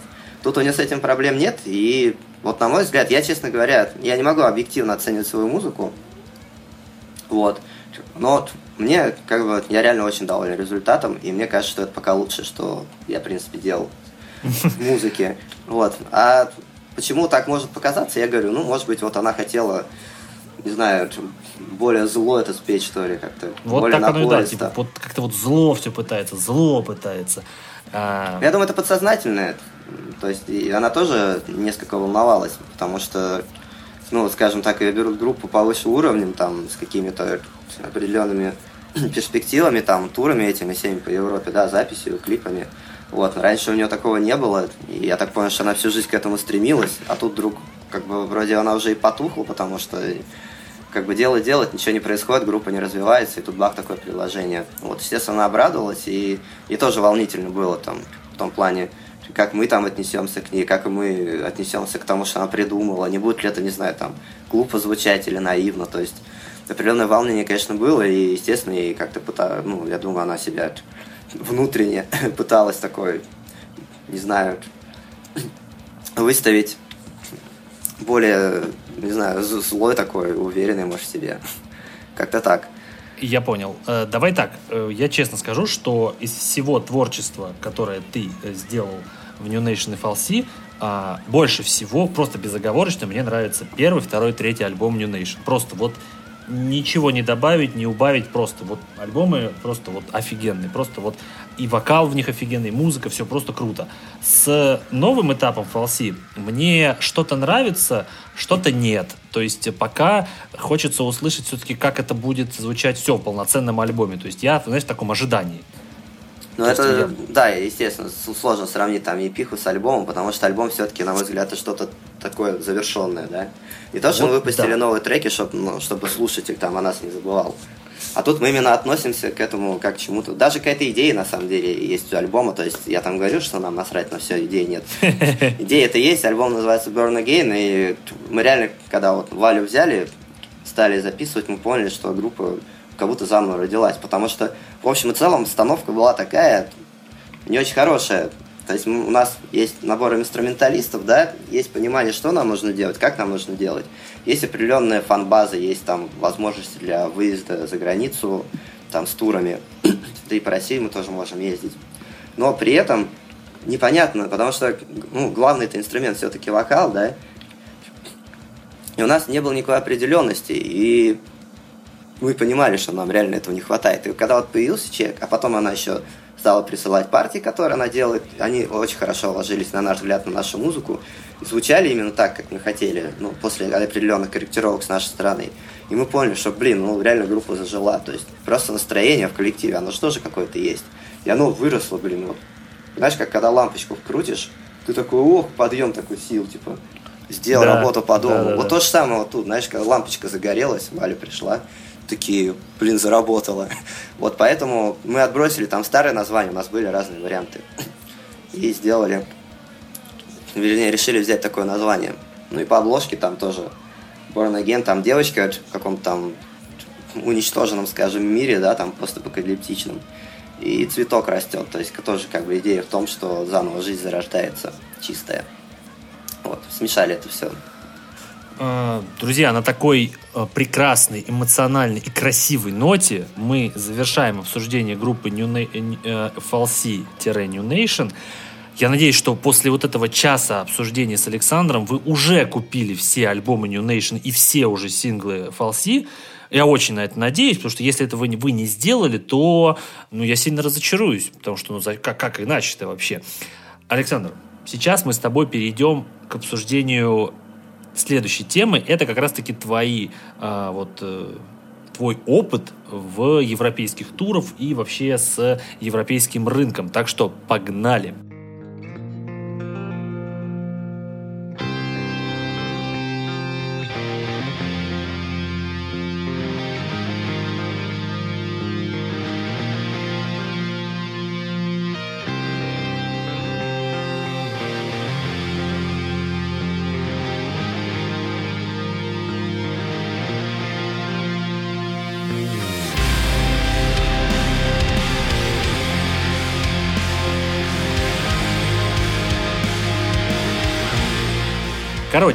Александр, смотри, а, когда мы с тобой первый раз договорились а, записать подкаст, я сказал некоторым своим друзьям, музыкантам, а, которые также у тебя есть в друзьях, типа, слушай, а вот я вот буду записывать с Александром Корсаком, вообще, типа, ну, ты как относишься к его музыке, вообще к нему? И мне один друг сказал, что, типа, Александр Корсак, он вообще супер крутой там продюсер, супер крутой там музыкант, и благодаря ему группа Ginger стала популярной в мире.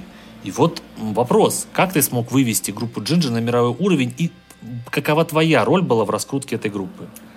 Слушай, ну тут не совсем верно, как бы, не то, что я там взял и Джинджер, да, на мировой уровень вывел. На самом деле, эта же группа Джинджер на мировой уровень вывели как раз на Palm Records. Угу. Вот. Что, значит, что я сделал для группы Джинджер? На самом деле, я им сделал первый европейский тур. Потому что с ребятами мы познакомились достаточно давно. Мы играли в Донецке, мы ездили по Украине с презентацией нашего альбома. Это какой первого. год? Первый, это был 12-й год.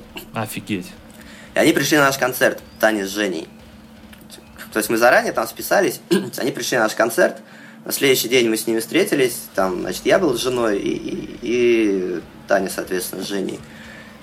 Остальные пацаны спали, а мы решили прогуляться город посмотреть. Они нас повозили по городу, там рассказали, шавер мы съели, короче. Ну, в общем, по пообщались. Вот, Женя очень, скажем, прошаристый человек в плане там какой-то исторической точки зрения, с точки зрения культуры. Он нам про Донецк все рассказал, где, как, что было сделано там. Вот такое. Ну, то есть, отлично, мы с ними пообщались и, в принципе, стали поддерживать контакты. Вот. И на, в определенный момент, чуть-чуть позже, мы поехали в европейский тур, дальше стали ездить. Он мне пишет, говорит, Сань, помоги. И я, значит, согласился, мы с ними стали работать. Я им забил их первый тур по Европе, потому что они сами этого делать не могли, у них не хватало контактов. Им, значит, у них был лейбл на тот момент греческий, который им обещал, то, то там разогрев выкупить кому-то, то в принципе... Греческий лейбл? Да, да. Я Звучит не помню. как то, с чем не надо сотрудничать. По-моему, The Leaders он назывался. Сейчас он уже нет, но тем не менее, у них был офис в Японии, и в Японии, насколько я помню, продавались диски Ginger. Вот. И плюс греческий лейбл делал им дистрибьюцию по Евросоюзу. Потом у них, по-моему, открылась э, филиал в Польше. Ну, насколько я понял, благополучно там все дело загнулось. Тем не менее, они работали с этим лейблом, но в плане именно концертной деятельности лейбл им никак не мог помочь. Ну и, соответственно, я им сделал первый их тур. Вот. По-моему, это в районе месяца они гоняли. И ну, Ты просто взял и сделал им европейский тур? Ну как, не то, что я просто взял, звякнул там людям, я сидел, работал над этим, искал контакты, какие-то у меня уже были. В общем и целом группа Ginger заходила хорошо. Ей соглашались делать туры, в принципе, и условия там более-менее были неплохие. Вот, и когда они поехали, они хорошо собирали. То есть на тот момент более-менее как-то в Европе они, может быть, уже какую-то фан-базу имели. Плюс к тому, люди смотрели, я помню, это у них клип, который татуировку делает. В свое время вот я им делал тур, и он мелькал везде. То есть люди, многие не знали, посмотрели клип, типа, о, нифига, круто, да. На тот момент как бы не было такого засилия вот этих female fronted band, да. Их не так было много, и, наверное, все-таки Джинджер, не сказать, что это прям что-то кардинально новое, как Nightwish в свое время, да, но тем не менее это было что-то необычное. Ну, я скажу так, что группа Ginger для мирового рынка показала, что не одними арченами живет э, female fronted bands. Да, то есть они, они выстрелили очень классно. То есть если брать там еще три года назад их, и что сейчас у них есть, это прям ну, просто ур- уровень, уровни несопоставимые. Вот. Ну настолько, что они даже в родной Украине-то особо и не играют концерты. ну, насколько я знаю, они там выступают просто не очень часто. Ну, и если проводить параллель с нами, да, если можно провести, мы в родном городе играем раз в год. Или, или два раза в год. Очень серьезно. Ну, не потому что мы... Это Тут э, чисто практическая точка зрения должна быть на этот вопрос, потому что, что, если мы играем раз в месяц, не знаю, я... У меня одна из любимых групп это Iron Maiden, если они у меня в Питере будут играть раз в месяц, я не буду на них ходить. Я тоже уже не хожу на любимую группу, потому что я был на них уже четыре раза, и я не понимаю, зачем мне идти пятый раз на них. Вот опять же, да? То есть, а если вот, насколько нужно любить группу, насколько, ну, чтобы ходить на нее раз в месяц? Люди этого не понимают, люди думают, что чем чаще они будут играть, тем больше они будут охватывать новую аудиторию, которая будет от них фанатеть. Ну, да, да, да. Практика показывает, что это не работает. Оно, конечно, работает, что новая аудитория какая-то, но для этого не обязательно выступать раз в две недели. Ну да дело-то не в этом. С точки зрения Джинджер, да, они скакнули и можно сказать, нельзя сказать, что я их вытащил, там, сделал их мировыми звездами. Не, ни ну, в коем почему-то на тебя именно вешают это все. Вот реально, кто, кто у меня в друзьях есть, все тебя знают как человека, который вот вывел группу Джинджер. Ну, я же, опять же, я не продюсер и не пиарщик, я просто сделал тур, и они вовремя поехали, и, вероятно, это дало некий толчок к тому, что дальше, ну, по накатанной пошло. То есть они где-то съездили, показали себя, Люди пришли с концерта, рассказали друзьям, в следующий раз они приезжают, пришло Подожди, два раза больше. а фестивали, на фестивале не ты их э, таскал? Нет, нет, я им делал вот только самый первый тур, Cloud Factory он назывался, в 2014 году. Вот. Помимо этого, какая-то помощь там чисто человеческая была. Те же самые тяжелые будни, да, я там организовал эфир с Женей, вот, какие-то там контактами поменяться туда-сюда, там, тут помочь, там, один раз мы играли в Будапеште, они там рядом приезжали, я договорился, чтобы они с нами сыграли. Вот как бы такое было. Круто. А чтобы я вот конкретно ими занимался какое-то время, там и вывел их свет. Нет, ни, ни в коем случае не было такого. Я не, не хочу врать и приписывать себе какие-то там чужие, чужие заслуги. Нет. Другой вопрос. А, можешь мне рассказать, а, Смотри, ты с зарубежным а, рынком хорошо знаком? Ну, то есть ты внутри него варился? Э, ну, смотря с каким рынком. Если ты имеешь в виду рынок распространения CD... Ну, всякие... рынок распространения метал-музыки вообще. Не, ну, в общем, в целом, и зарубежно, если брать Европу, и да, Европейский вот Союз. Такое около, как сказать, около концертной деятельности разных товарищей там. В принципе, я, да, я в курсе. В общем и целом, те, кто варится в какой-то определенной движухе, они, в общем и целом, друг друга знают, да, как-то где-то с кем-то пересекались, где-то кому-то кто-то помогал или, или наоборот там отказывал в помощи. И есть определенные группы на Фейсбуке, где там организаторы сидят. Вот. Опять же, личные знакомства с организаторами на концертах. И в общем и целом, то есть у меня в ленте какие-то основные основные моменты проскакивают в новостной, на Фейсбуке я имею в виду. Ну и плюс, естественно, если ты букаешь концерты, то ты более-менее знаешь, в какой стране какие клубы работают, где чего, какие концерты устраиваются. Более-менее знаешь площадки в плане вместимости. Вот. То есть, если ты букаешь группу, которая ни хрена не соберет, да, ты ее сразу знаешь, что нет смысла пытаться какой-нибудь там мюнхенский клуб бэкстейдж, где четыре зала огромных, и там одновременно могут играть, я не знаю, в один день какие-нибудь Filth, да, а в соседнем зале будет Whitechapel. Это вполне возможно. Причем Cradle of Filth будет в пачке с какой-нибудь, ну, я не знаю, с Аморфисом, In Flames ом, да, а Whitechapel с собой там припрут Suicide Silence и, не знаю, каких-нибудь там, не знаю, европейскую группу. Слушай, если бы у нас в Москве такое было, то у нас бы просто народ бы с ума сошел бегать от зала к залу. Серьезно. Я Жить понимаю. Тех... Но это жесть, бы... то, что ты говоришь.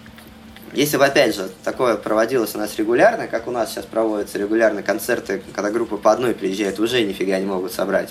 Да, вот. да, да. Соответственно, точно так же пачки по три бы приезжали. И точно так же были бы те же самые 50 человек на концертах. Слушай, вот. а у нас пытались приехать. У нас, короче, в, в прошлом году объявили, что в этом году в Адреналин Стадиум состоится концерт Amaranthe, Сирений и Nightwish. На, Это на самом сцене. деле, я думаю, очень круто даже для Европы. То есть, как бы Nightwish, Amaranthe. Sirenia, мне кажется, это все-таки такой более второй эшелон, а вот Amaranthe и Nightwish, это же прям вообще они... И... А концерт отменили, прикинь? Отменили.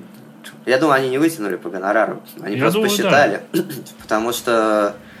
Почему к нам, в принципе, дороже вести, сложнее? Почему к нам пачки не возят? Даже отбросить там вопросы с визами, которые там денег стоят. Просто тупо стоимость перевоза группы. Там же они как? Они садятся на большой автобус и едут там из Мюнхена до Парижа можно доехать за день, да?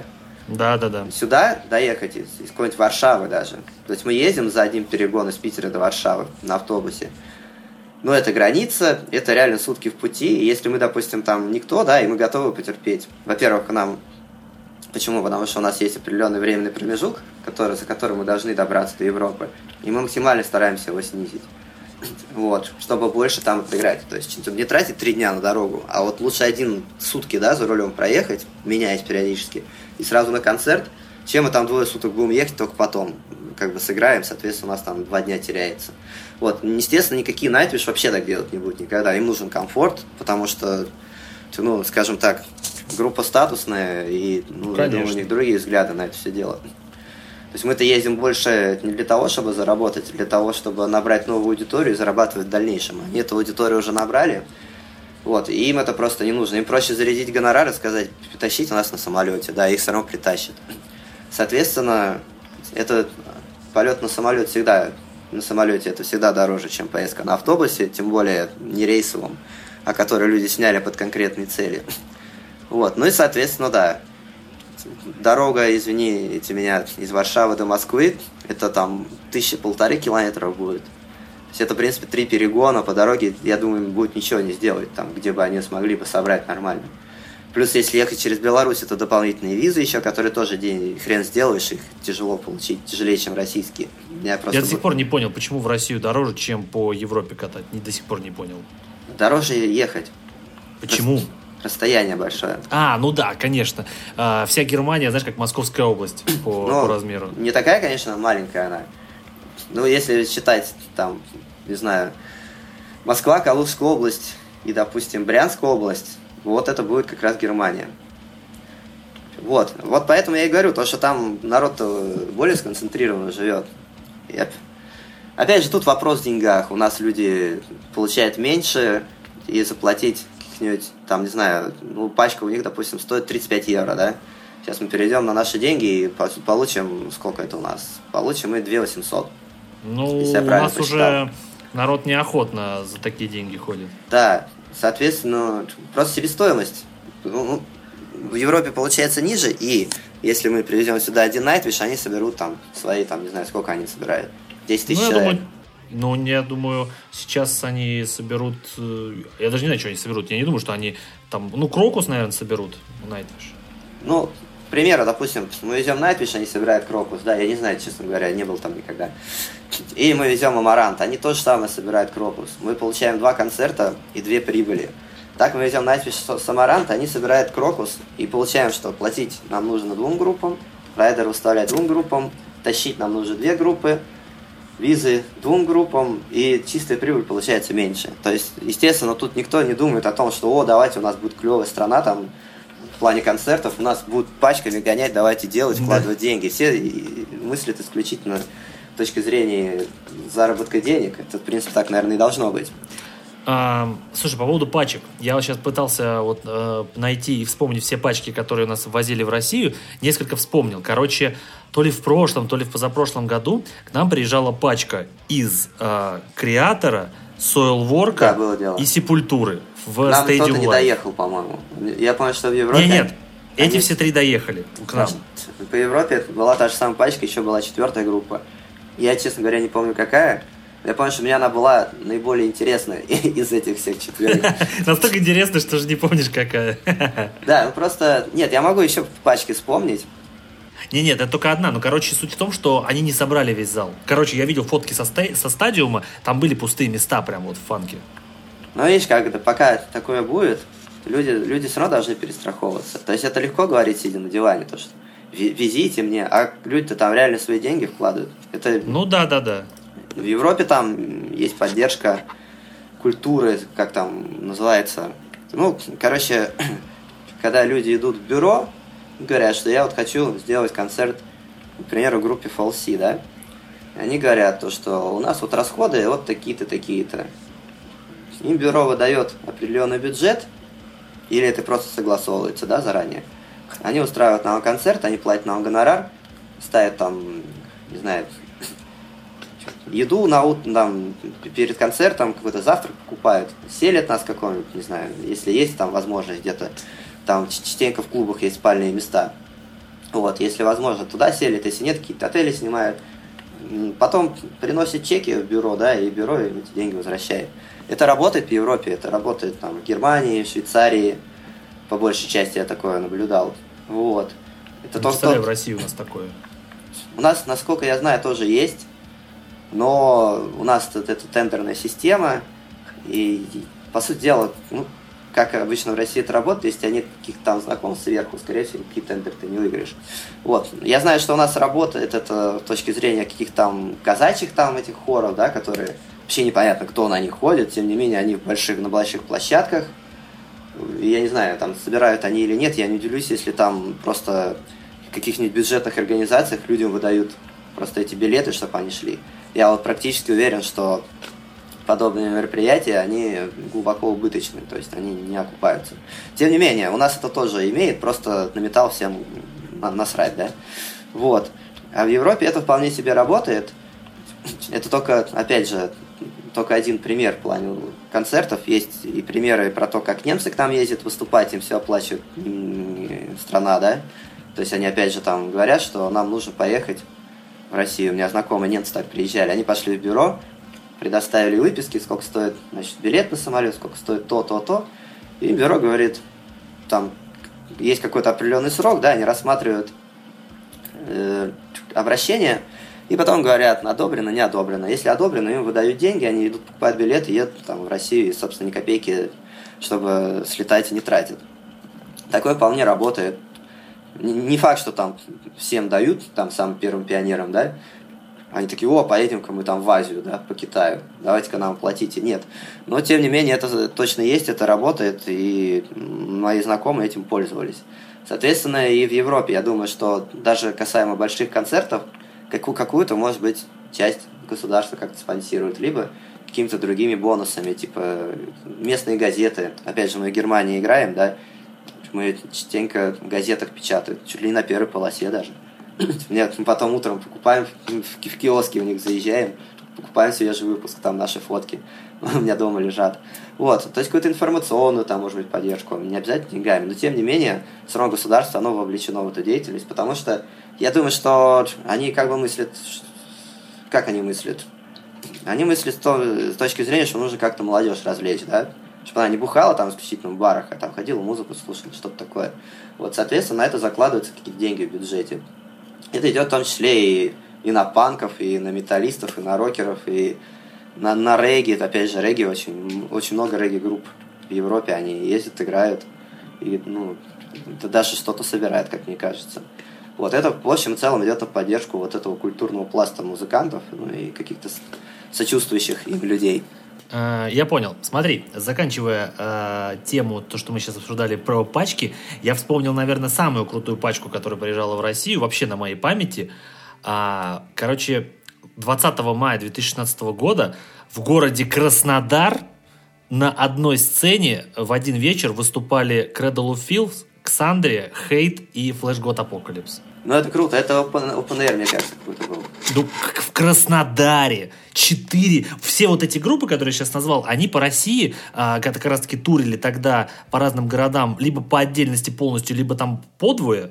Вот, то есть даже в Москве они э, все выступали по раздельности, а в Краснодаре они сошлись в один вечер в одном концерте. Мне кажется, если бы в Москве такое было, это был бы просто взрыв, а тут в Краснодаре, прикинь, как людям повезло. Слушай, я такой же тем видел в Новгороде, был в Нижнем, у них тоже был какой-то фестиваль, и тоже какие-то, ну там, конечно, не так было масштабно, что там, как, как ты назвал группу, да, там, там были чуть-чуть поменьше группы, но тем не менее тоже достаточно. То есть, мне кажется, уровень креатора, наверное.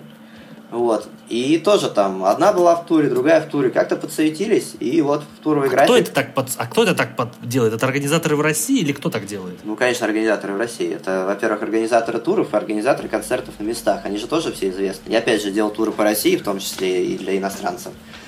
Вот, и, в принципе, какие-то контакты у меня есть, и более-менее я в курсе, кто в каком городе организовывает концерты. То есть не, не по всей России, конечно. А, вот. и ты можешь вот так вот людей соединить, чтобы вот четыре группы были в один вечер в одном городе, да? Ну, нет, как сказать, соединить. Мне тогда ну, надо, ты чтобы... можешь так вот пачку сделать? Это надо, чтобы я как бы у меня был, чтобы я делал тур четырем группам и в определенный момент их свести в один город. Это, в принципе, реально. Но опять же, организаторы туров, они друг с другом тоже общаются. И, допустим, вполне может быть, что организатор на месте в том же самом Нижнем Новгороде, он пишет какому-нибудь, он видит то, что там едет к нам с туром какая-то группа, он пишет букеру, который делает тур. Типа там, Ваня, давай вот ну, такое число поставим Нижний Новгород, у нас будет фестиваль, там такие-то такие условия. Тот говорит, окей. Ну, значит, этот организатор дальше думает, что бы еще сделать. По паре групп каких-нибудь наших, да, больших написал. То он видит, еще кто-то едет с туром. Он пишет и говорит, давайте как-нибудь тур и график строим, вот концерт вот здесь. Ну и, соответственно, то есть, естественно, координирует это все организаторы концерта на месте – но так как у него есть выходы на тех, кто букает туры, он им прилагает. То есть давайте вот для вашей группы такой-то, тогда-то сделаем здесь концерт. А группам по барабану, получается, где и как играть? По сути дела, да. У них есть райдер, который нужно выполнять. Если им райдер выставляет, по сути дела, да. Тем более, ну как вот, не знаю, Cradle of Filth, думаешь, для них там есть различия, там, Краснодар они поют, или в Новгород Нижний, или, не знаю, куда-нибудь, в Уфу. Они, блин, вообще не знают, что это за города, и я думаю, мы когда а потом им... рассказывают, о, how amazing your country is. Ну, по-разному там. Естественно, они никогда, ну, ни один уважающий тебя человек не будет срать другую страну, чужую. Конечно. Ну, прилюдно. Он там может приехать домой и сказать, о май fucking god, типа, что это было вообще. Но при этом в интервью он скажет, что да, клево у вас там, еда вкусная, и телки красивые. Ну, кроме Нергала, которого наши полицейские повязали и страны пнули. Ну, я думаю, что это вообще не очень хочется обсуждать, вот эти вот определенные инциденты, которые были там да, с Нергалом, да, да, да, Фигур, давай вот эту грязь вообще оставим. Ну, любой, да, любой это... человек, у которого, блин, мозги есть в голове, он понимает, что это просто полное днище и, ну, короче, хрен с ним. А в плане, там, именно групп, когда они куда-то едут, я думаю, что им все равно. Это мы, я когда делаю туры для своей группы, да, то есть потому что я туда поеду, я смотрю, какие города покрасивше, что там погулять, можно было что-то посмотреть. Вот, то есть по возможности что-то такое интересненькое пытаюсь. Выбираешься, сидишь, вообще просто хорошо устроился человек. А когда я работаю и делаю групп, о, тур другой группе, в первую очередь я руководствуюсь интересами группы. То есть я в первую очередь пишу проверенным организаторам, которые там покормят, там не, не, положат, не положат спать подвала, какое-то нормальное размещение смогут организовать, что-то заплатят, ну и которые сделают рекламу, чтобы группа для пустого зала не играла. То есть вот. А потом, когда уже вот все вот такие проверенные контакты закончились, определенное количество дат забито, я как бы уже говорю ребятам, то, что вот то, что есть, то есть, дальше я уже буду работать, чтобы дырок не было. Потому что в туре каждая дырка – это минус деньги на, на проживание, минус деньги на еду. И, ну и вообще, когда людям нечего заняться, они ходят и деньгами сорят. Поэтому мы, например, вот стараемся максимально все дырки забить. Пускай это будет концерт, до которого надо ехать 800 километров лишних. Мы лучше туда проедем, потому что, во-первых, много раз было такое, то, что концерт был реально далеко, были размышления о том, ехать туда или нет. В итоге мы приезжали, были обалденные концерты, мы очень много денег зарабатывали, мы продавали мерч ну, на большие суммы.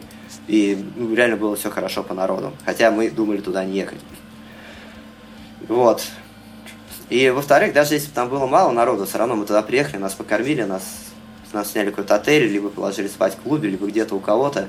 Это на самом деле экономия неплохая, потому что ну, жилье снять в Европе, это для нас это реально удар по карману, даже самое дешевое. Особенно если это Бельгия, Голландия, это ну, там цены несопоставимые даже с Чехией, Польшей и Германией.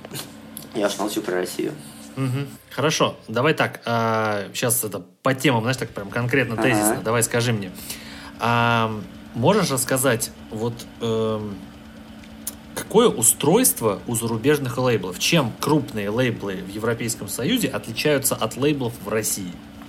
А я не знаю лейблов в России, если честно. Ну, то есть, если мы берем Кит Союз, Союз, Союз Music. Warner Music российский, я не знаю, там, Мазар какой-нибудь.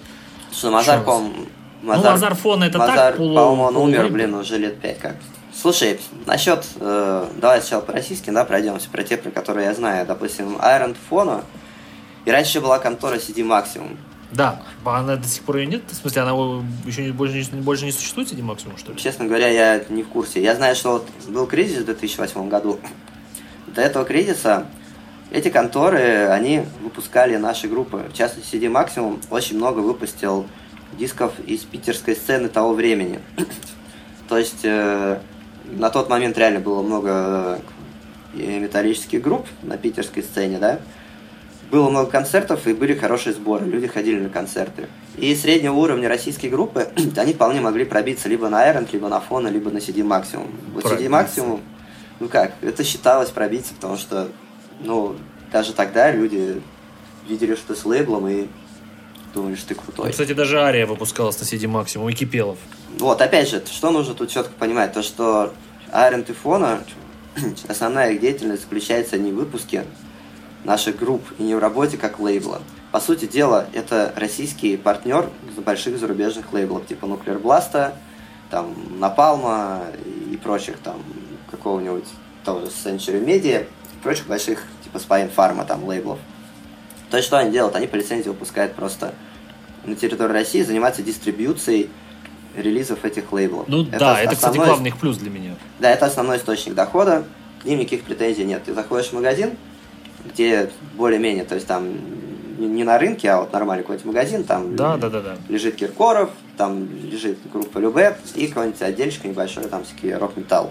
Там ты найдешь это Tyrant, там нуклеарбластовские релизы, купишь последний альбом Cradle of Filth. То есть никаких проблем нет, доступ как бы к этому есть. Это их основная деятельность. Зачем они занимаются деятельностями лейблов, мне вообще непонятно. То есть что, что они делают? Может быть, ничего, они... ничего. Нет. То есть это, если глобально смотреть, по сути дела, ни хрена они не делают. Почему-то многие этого не понимают и до сих пор там выпускают. И подписываются, да, я знаю кучу групп, кто записались, а потом теперь плюются, говорят, типа, удаляйте нахрен из iTunes а, то, что вы выложили, мы сами, вообще идите в жопу в iPhone. Это хорошо для людей, которых есть люди, до которых это доходит. Большинство вообще, как бы они не думают об этом, они думают, что все окей, так все и должно быть. Не суть. По сути дела, они берут с тебя деньги за выпуск, э, за печать дисков, потому что они знают, что они не продадут эти диски. Вот. Ну, естественно. То есть они говорят, что кто-то преподносит, что эти деньги идут на промо, а типа на печ...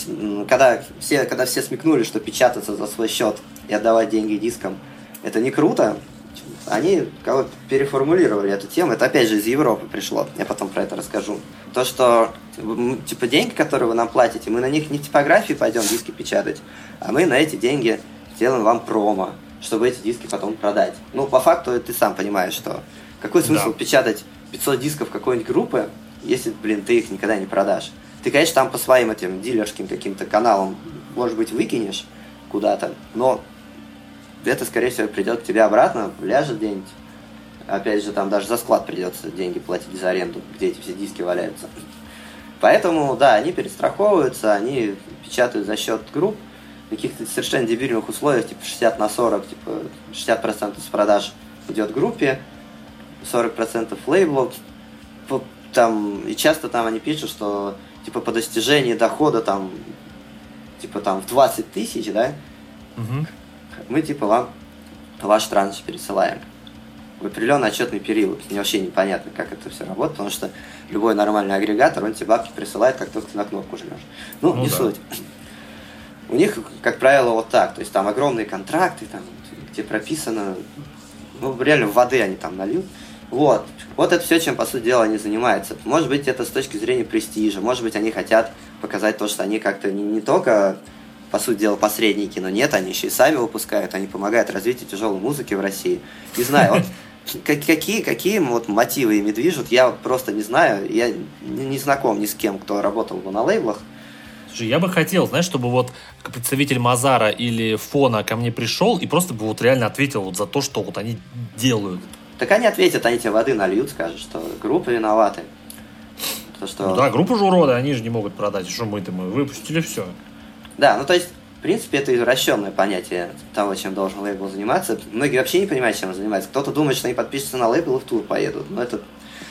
Ладно, это мы оставим. Вот, с точки зрения работы наших лейблов, примерно так все обстоит. Есть еще нек- некие дилерские конторы, которые помогают распространять музыку. В частности, они могут за тебя залить ее на iTunes. Это аналог какого-нибудь дистрокида или тюнкора. Аналоги? А зачем аналоги, если есть э, дистрокид?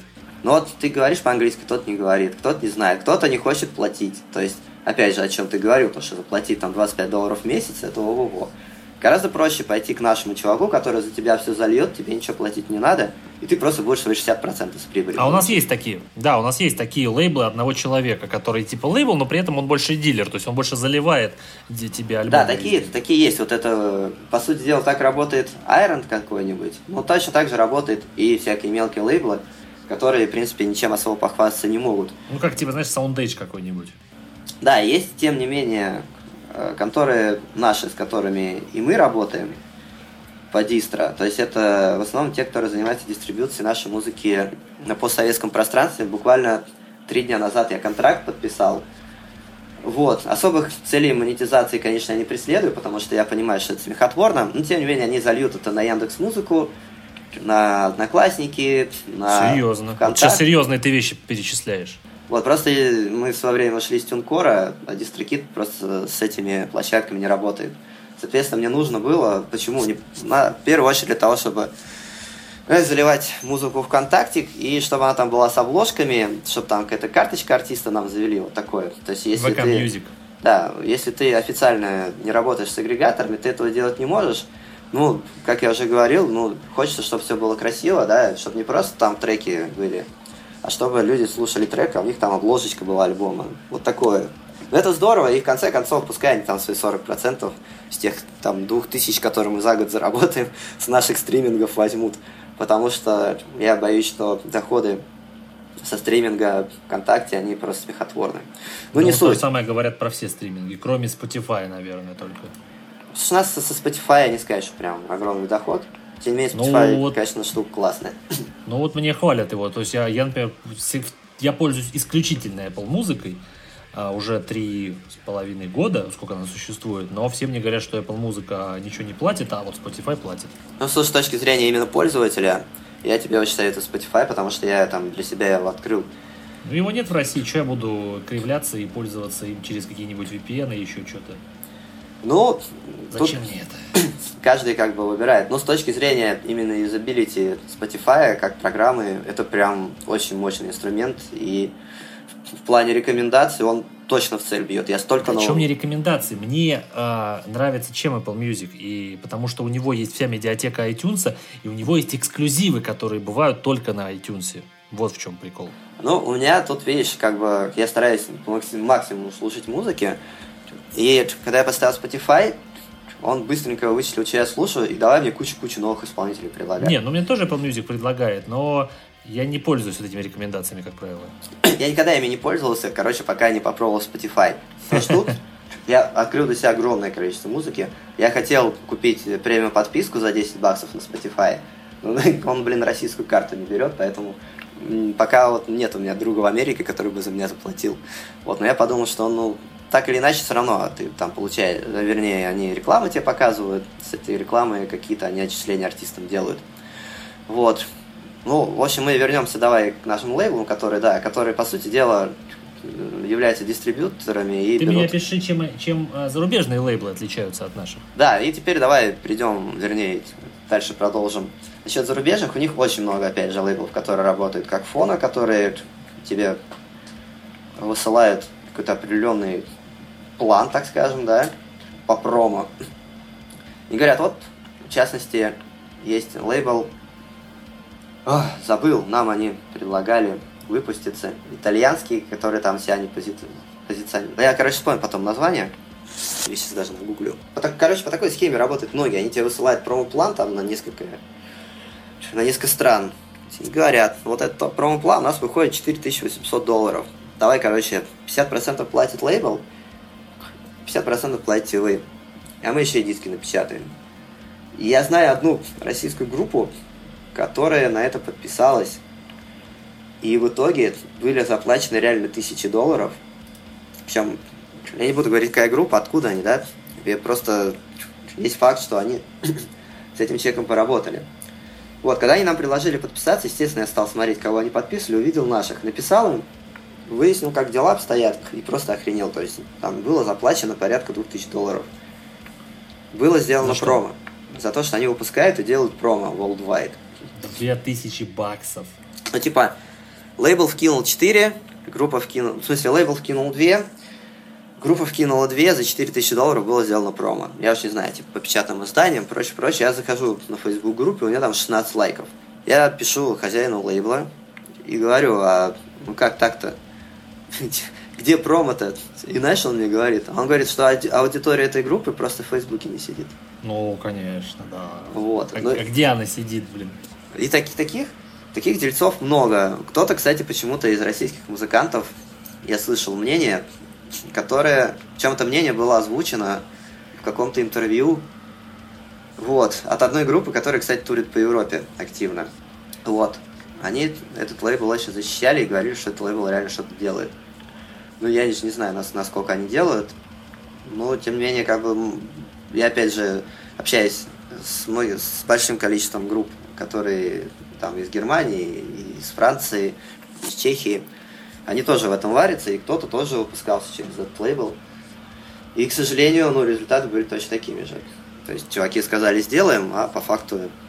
Факту... Ну, пускай обжигаются. Слушай, по крайней мере, наши группы наберутся опыта, будут знать, что такое сотрудничество с лейблами. Ну, не, не знаю, мне все время казалось, э, с одной стороны, да, типа, пока не обожгутся, блин, думать будет, не будет головой. А с другой стороны, я и тоже могу, ну, много чего пообещать, учитывая, что, в принципе, я, ну, не знаю, я, может, бахвальство, но многое знаю, как работает. И, в принципе, наврать так, чтобы мне поверили, я смогу. И я могу писать группам, предлагать им. То есть они будут общаться со мной, понимать то, что я, типа, шарю, да? И они будут отдавать мне деньги. Но я же не занимаюсь таким. Ну, а потом... правда шаришь. Но, тем не менее, я говорю, что это поможет мне более убедительно врать. Но, тем не менее, я не пишу группам, и ну, можешь любую группу спросить, кто со мной работал. Я думаю, что ну, вряд ли какие-то будут плохие отзывы, потому что, ну, в первую очередь, мне как бы репутация важна. Тем не Конечно. менее, люди этим занимаются, да, и они никуда не уходят. Опять же, мы с New Nation, с New Nation свое время накололись на 2000 евро и отправили, то есть отправили французскому менеджменту Energy Zombie Management нам тоже много чего пообещали. Очень классное название, настолько многообещающий и вообще ни разу не обманут. Вот, но мы только начинали, они на нас вышли, они тоже вроде нам казалось, что они что-то понимают. Вот. И у нас там чуть тур на них не слетел, потому что они нам должны были сделать тур. А за два месяца до тура они нам забили одну дату только. После этого я там просто в мыле пытался этот тур как-то вывести, потому что ну, за, две, за два месяца практически нереально что-то забить. Тем не менее, я, я сделал тур на три недели, там с, парой дырок, но тем не менее. То есть я очень большого опыта набрался тогда. Вот. Тем не менее, нас точно так же нагрели, естественно, никаких денег мы не увидели, нам там пробили эндорсмент медиаторов, эндорсмент железа, которое раскололось, блин, в том же самом туре, и один концерт Германии нам забукали. Вот эти, все, что они сделали за 2000. Хотя постоянно там отвечали, типа, да, мы работаем. Скоро мы там какие-то, короче, присылали планы, то, что вот вы будете играть тогда-то в этом городе, дальше, дальше. То есть там тур был составлен, по факту ни хера не было.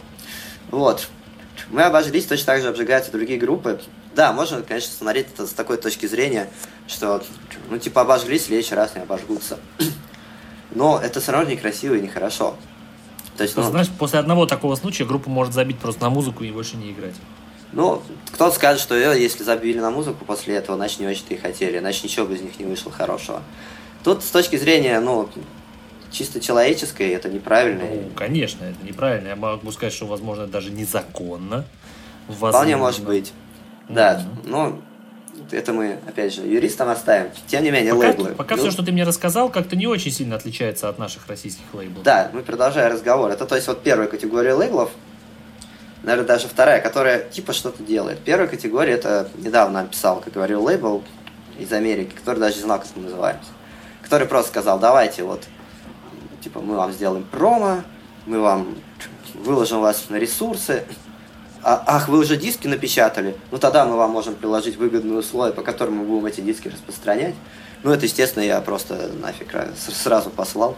Там еще и, опять же, они сразу запалились, у них там приходит письмо, и написано, что они официальный менеджмент Infect Train.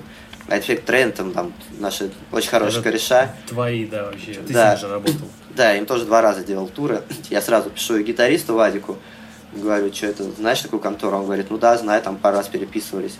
Я говорю, а что он написано, что они ваш официальный менеджмент? Он говорит, ну это, конечно, не окей, типа, сейчас буду писать, разбираться. Ну вот, то есть я тут сразу понял, что, ну, если начинает человек врать там с первого слова, понятное дело, что ничего хорошего, скорее, не скажет. То есть никогда какой-нибудь напал там не будет писать и говорить, что они там менеджеры какой-нибудь супергруппы, естественно, им это нафиг не надо, и им и так есть как бы чем, чем гордиться, там, что показать. Вот, то есть, ну, первое, это такие лютые пионеры, которые Возможно, даже они реально считают, что они могут что-то сделать. То есть такие есть и организаторы, которые говорят, то есть они где-то что-то подсмотрели, где-то что-то увидели, и думают, все, я теперь знаю, как это работает. И они подписали группу, и давай там тыкаться везде, их везде нахер послали, они потом не знают, что делать. Как так? Такие букеры есть, опять же. Вот. Ну, а третья категория, это, наверное, вот как раз нормальные лейблы. Это те же самые Nuclear Blast, тот же самый Napalm, там уже говорил Century Media, Spine Farm. Ну, они, значит, не нуждаются в представлении, что называется.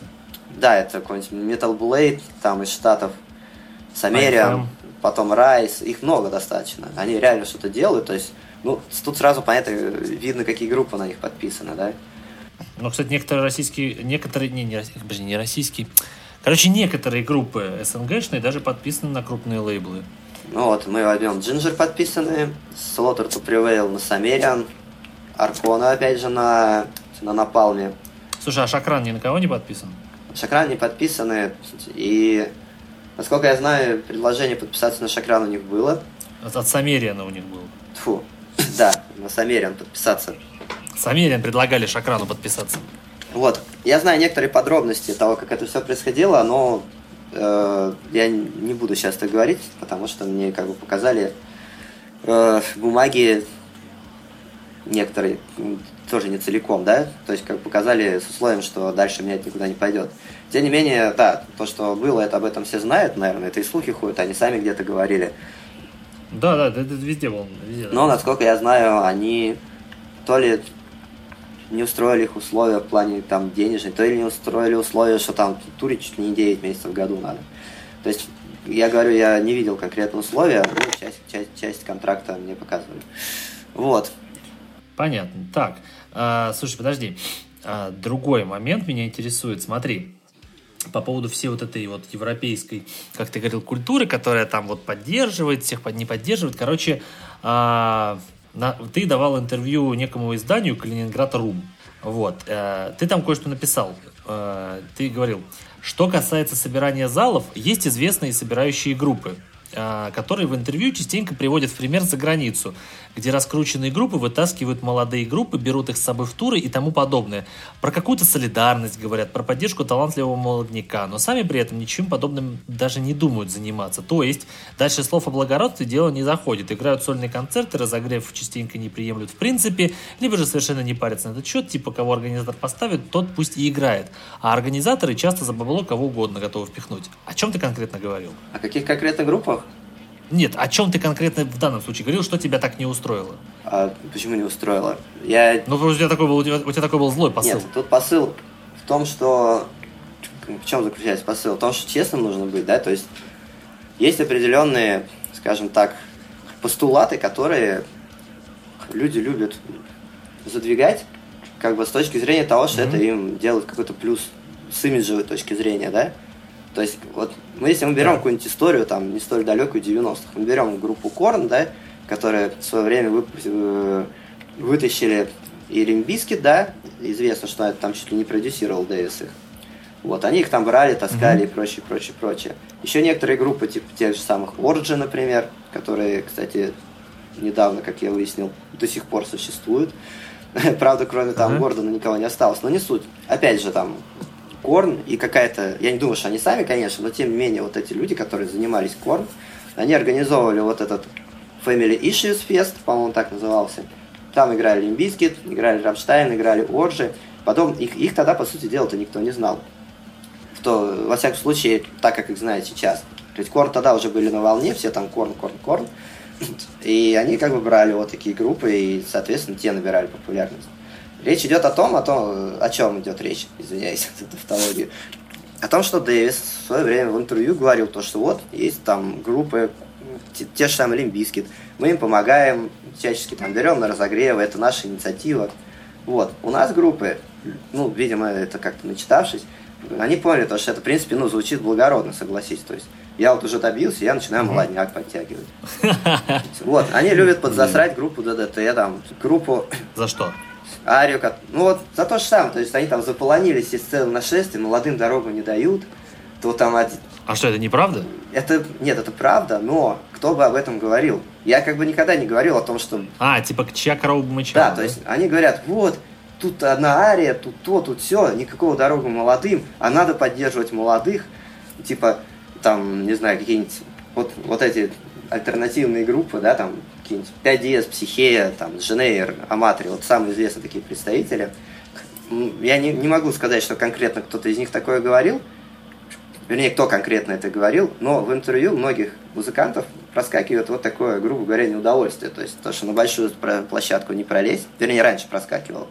Потому что там вот эти динозавры, которым, блин, уже 50 лет, они все никак уйти не могут, они вообще должны уйти. Непонятно, кстати, почему и дать дорогу нам, молодым, потому что вот мы-то как бы... Иди, иди. Они уж очень молодые. Они как бы, да, они, это молодая группа, которая что-то стоит, ну, как они считают, да, которая вот, вот сейчас должна делать музыку, ее все должны слушать. Вот.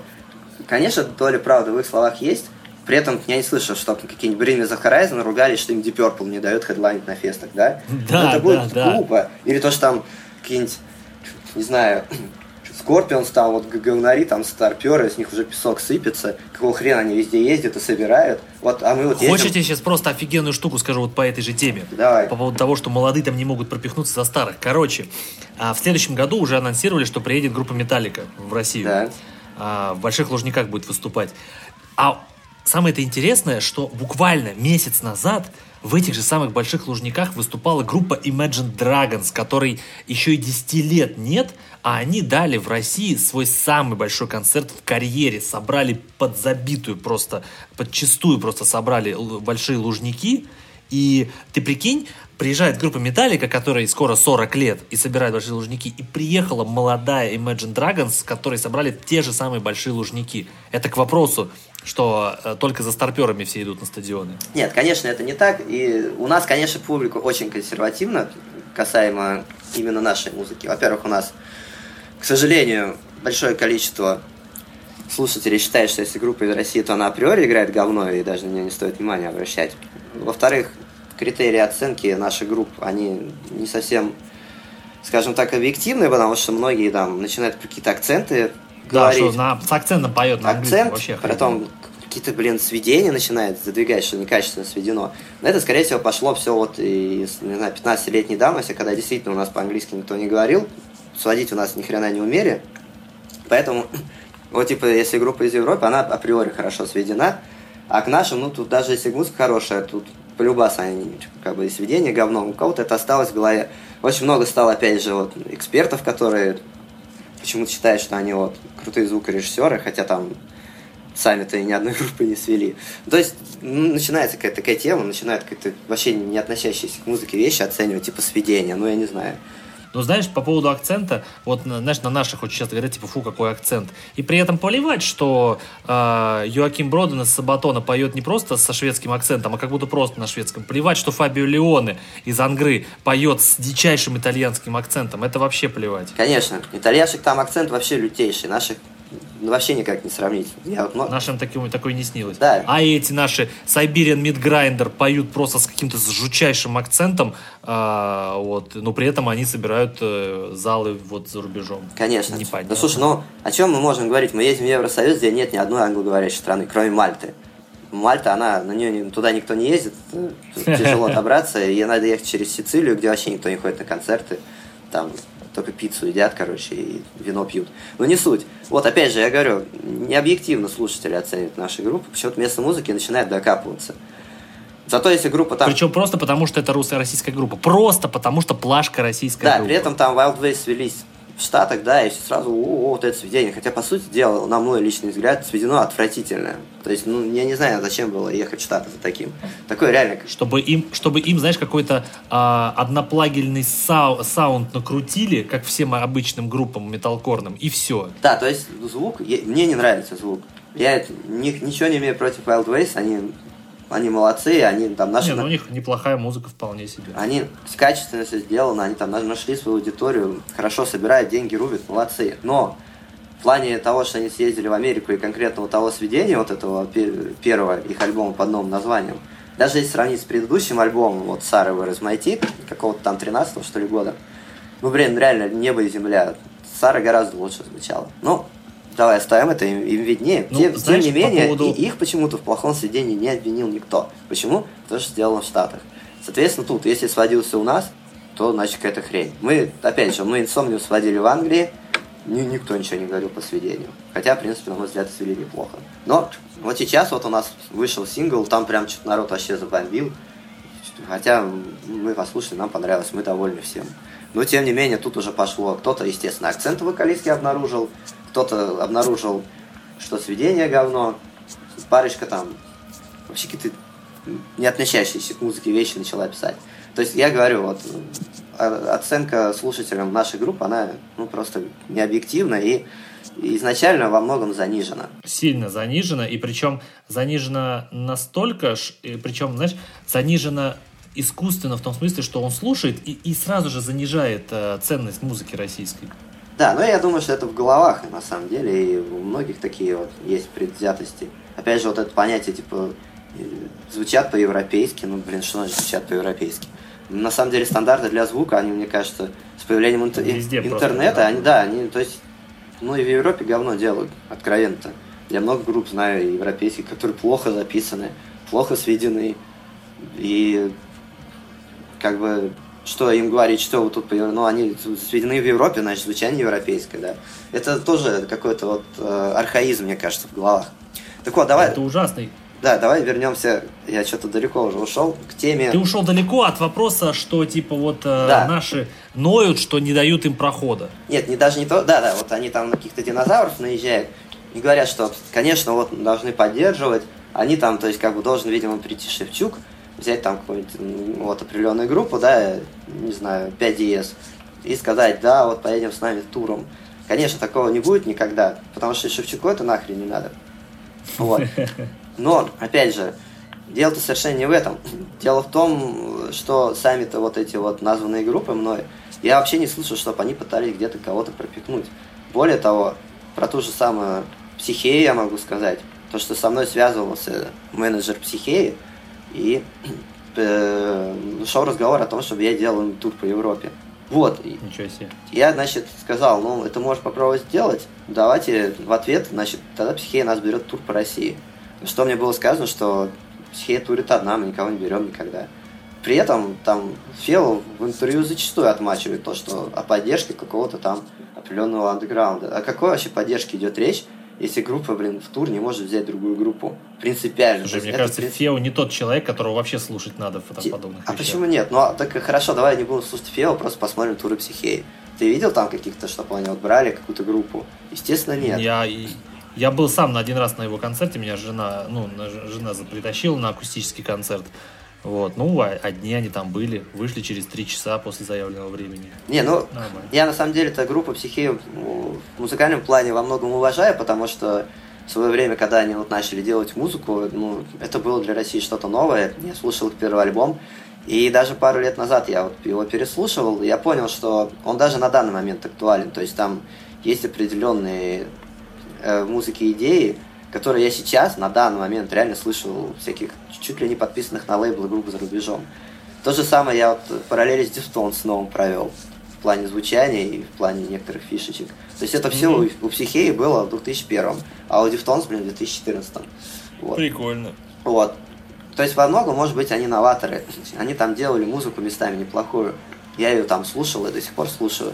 Но вот это вот задвигание про поддержку каких-то музыкантов, то есть то, что я знаю, и то, то, что вот можно взять, любой человек возьмет, погуглит и найдет, никакой поддержки там нет. То есть это исключительно затирается в интервью, чтобы ну, сказать, что вот мы-то вот хорошие, мы-то вот не вот эти вот там Шевчуки, Кипелова там и, и прочие деятели. Мы вот за то, чтобы поддерживать молодняк. Ну, а на самом-то деле об этом речи просто не идет. И продаются Конечно. разогревы этих диезов, разогревы продаются. Я думаю, что точно так же продаются разогревы каких-нибудь дженейров, аматоре и прочих, прочих, прочих. Ну, это естественно, знаешь, это терто перетерто с этими разогревами платными, это уже просто... Ну, и по большому счету группам, ну, все равно. Короче, давай с тобой последний э, вопрос э, быстро, и будем закругляться, тоже что-то почти было с половиной часа пишемся. Конечно. Давай, да, попробуем.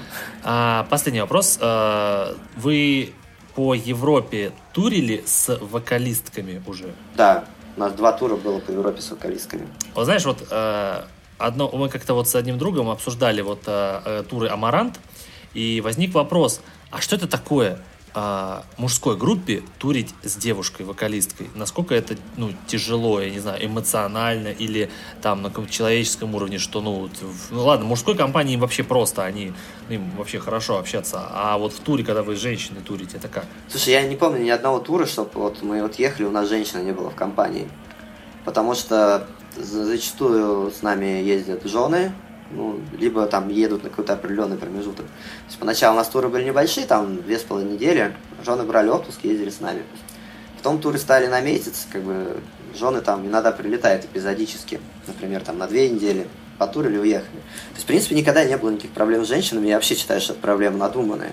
Зачастую с мужиками даже проблем больше. Вот. С точки зрения того, что там вокалистка, она типа вроде как фифой должна быть, да, ну, я не знаю, может быть, не попадалось такое, но тем не менее с нами стабильно ездит одна девочка, которая торгует мерчем. Сейчас это девушка нашего барабанщика. Никаких проблем мы с ней не имеем. С моей турили с Дашей тоже не было проблем в бытовом плане. То есть и ночевки ее устраивали, и длинные перегоны, и ну, не было жалоб никаких. Накраситься не успела тоже, ничего страшного, накраситься в автобусе, да? Вот. Понятно. Естественно, какие-то определенные вещи мы уступаем, то есть там, если там душ в очередь, да, один душ, естественно, мы девушек вперед выпускаем. Вот. А таком, чтобы вот там типа, о, баба в, баба в группе, у нее там капризы, у нее то, у нее да, другое. Да, да, да, да. Не, вообще не было. Ни сыры, ни с Дашей не было. И а, мы сейчас окей. снимали клипы с Дашей, ой, с Дашей, с Валей мы снимали клипы. Два клипа мы сняли, мы трое суток подряд их снимали. Там на сон у нас оставалось по два, по три часа. То есть мы приезжали домой в 6-7 утра, спали часов до 9, просыпались, какую-то ели яичницу, опять собирались и в 11 уже снимали опять в 10. Вот. Mm-hmm. И то есть реально люди вырубались на съемках, было тяжело, мега тяжело физически. И девочка, что оператором была, она там тоже огромный респект. Вот, она это все снимала. И я там чуть не умер, реально. То есть я на третий день, когда надо было снимать, я проснулся и подумал, что я пошлю сейчас все это в жопу. Но тем не менее, я быстренько сбегал душ, все, поехали снимать. И опять же, у Вали не было никаких капризов, она терпела, видно было, что ей тяжело. Но не было такого, что все, мне надоело, я домой поехала. Поэтому в этом плане такой хороший был экзамен для нее на выносливость, и она его полностью прошла.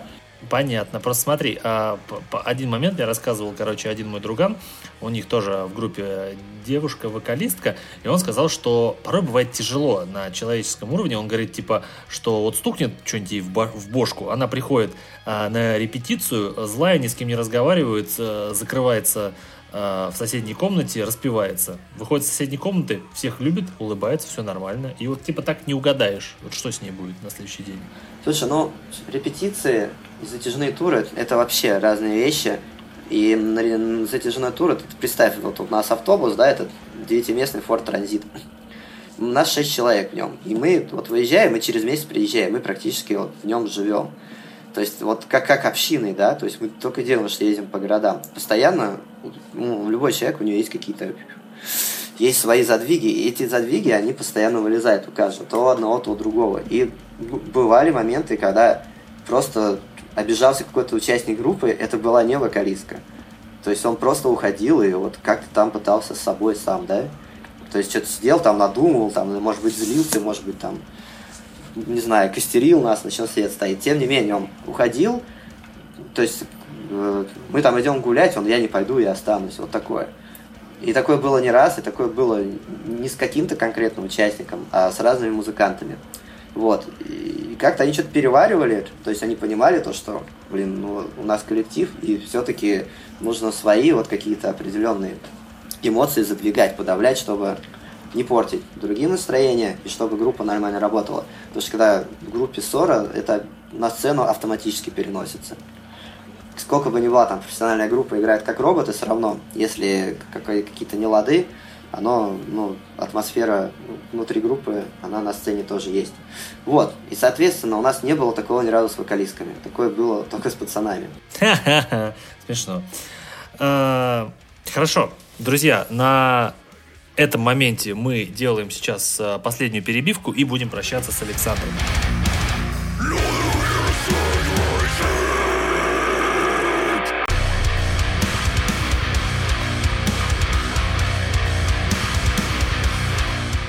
Александр, в общем, я тебя искренне благодарю за то, что с тобой э, я сделал самый длинный выпуск за все время. Вот у меня было сомнение, что получится не такой длинный. Нет, несколько минут мы перебили рекорд.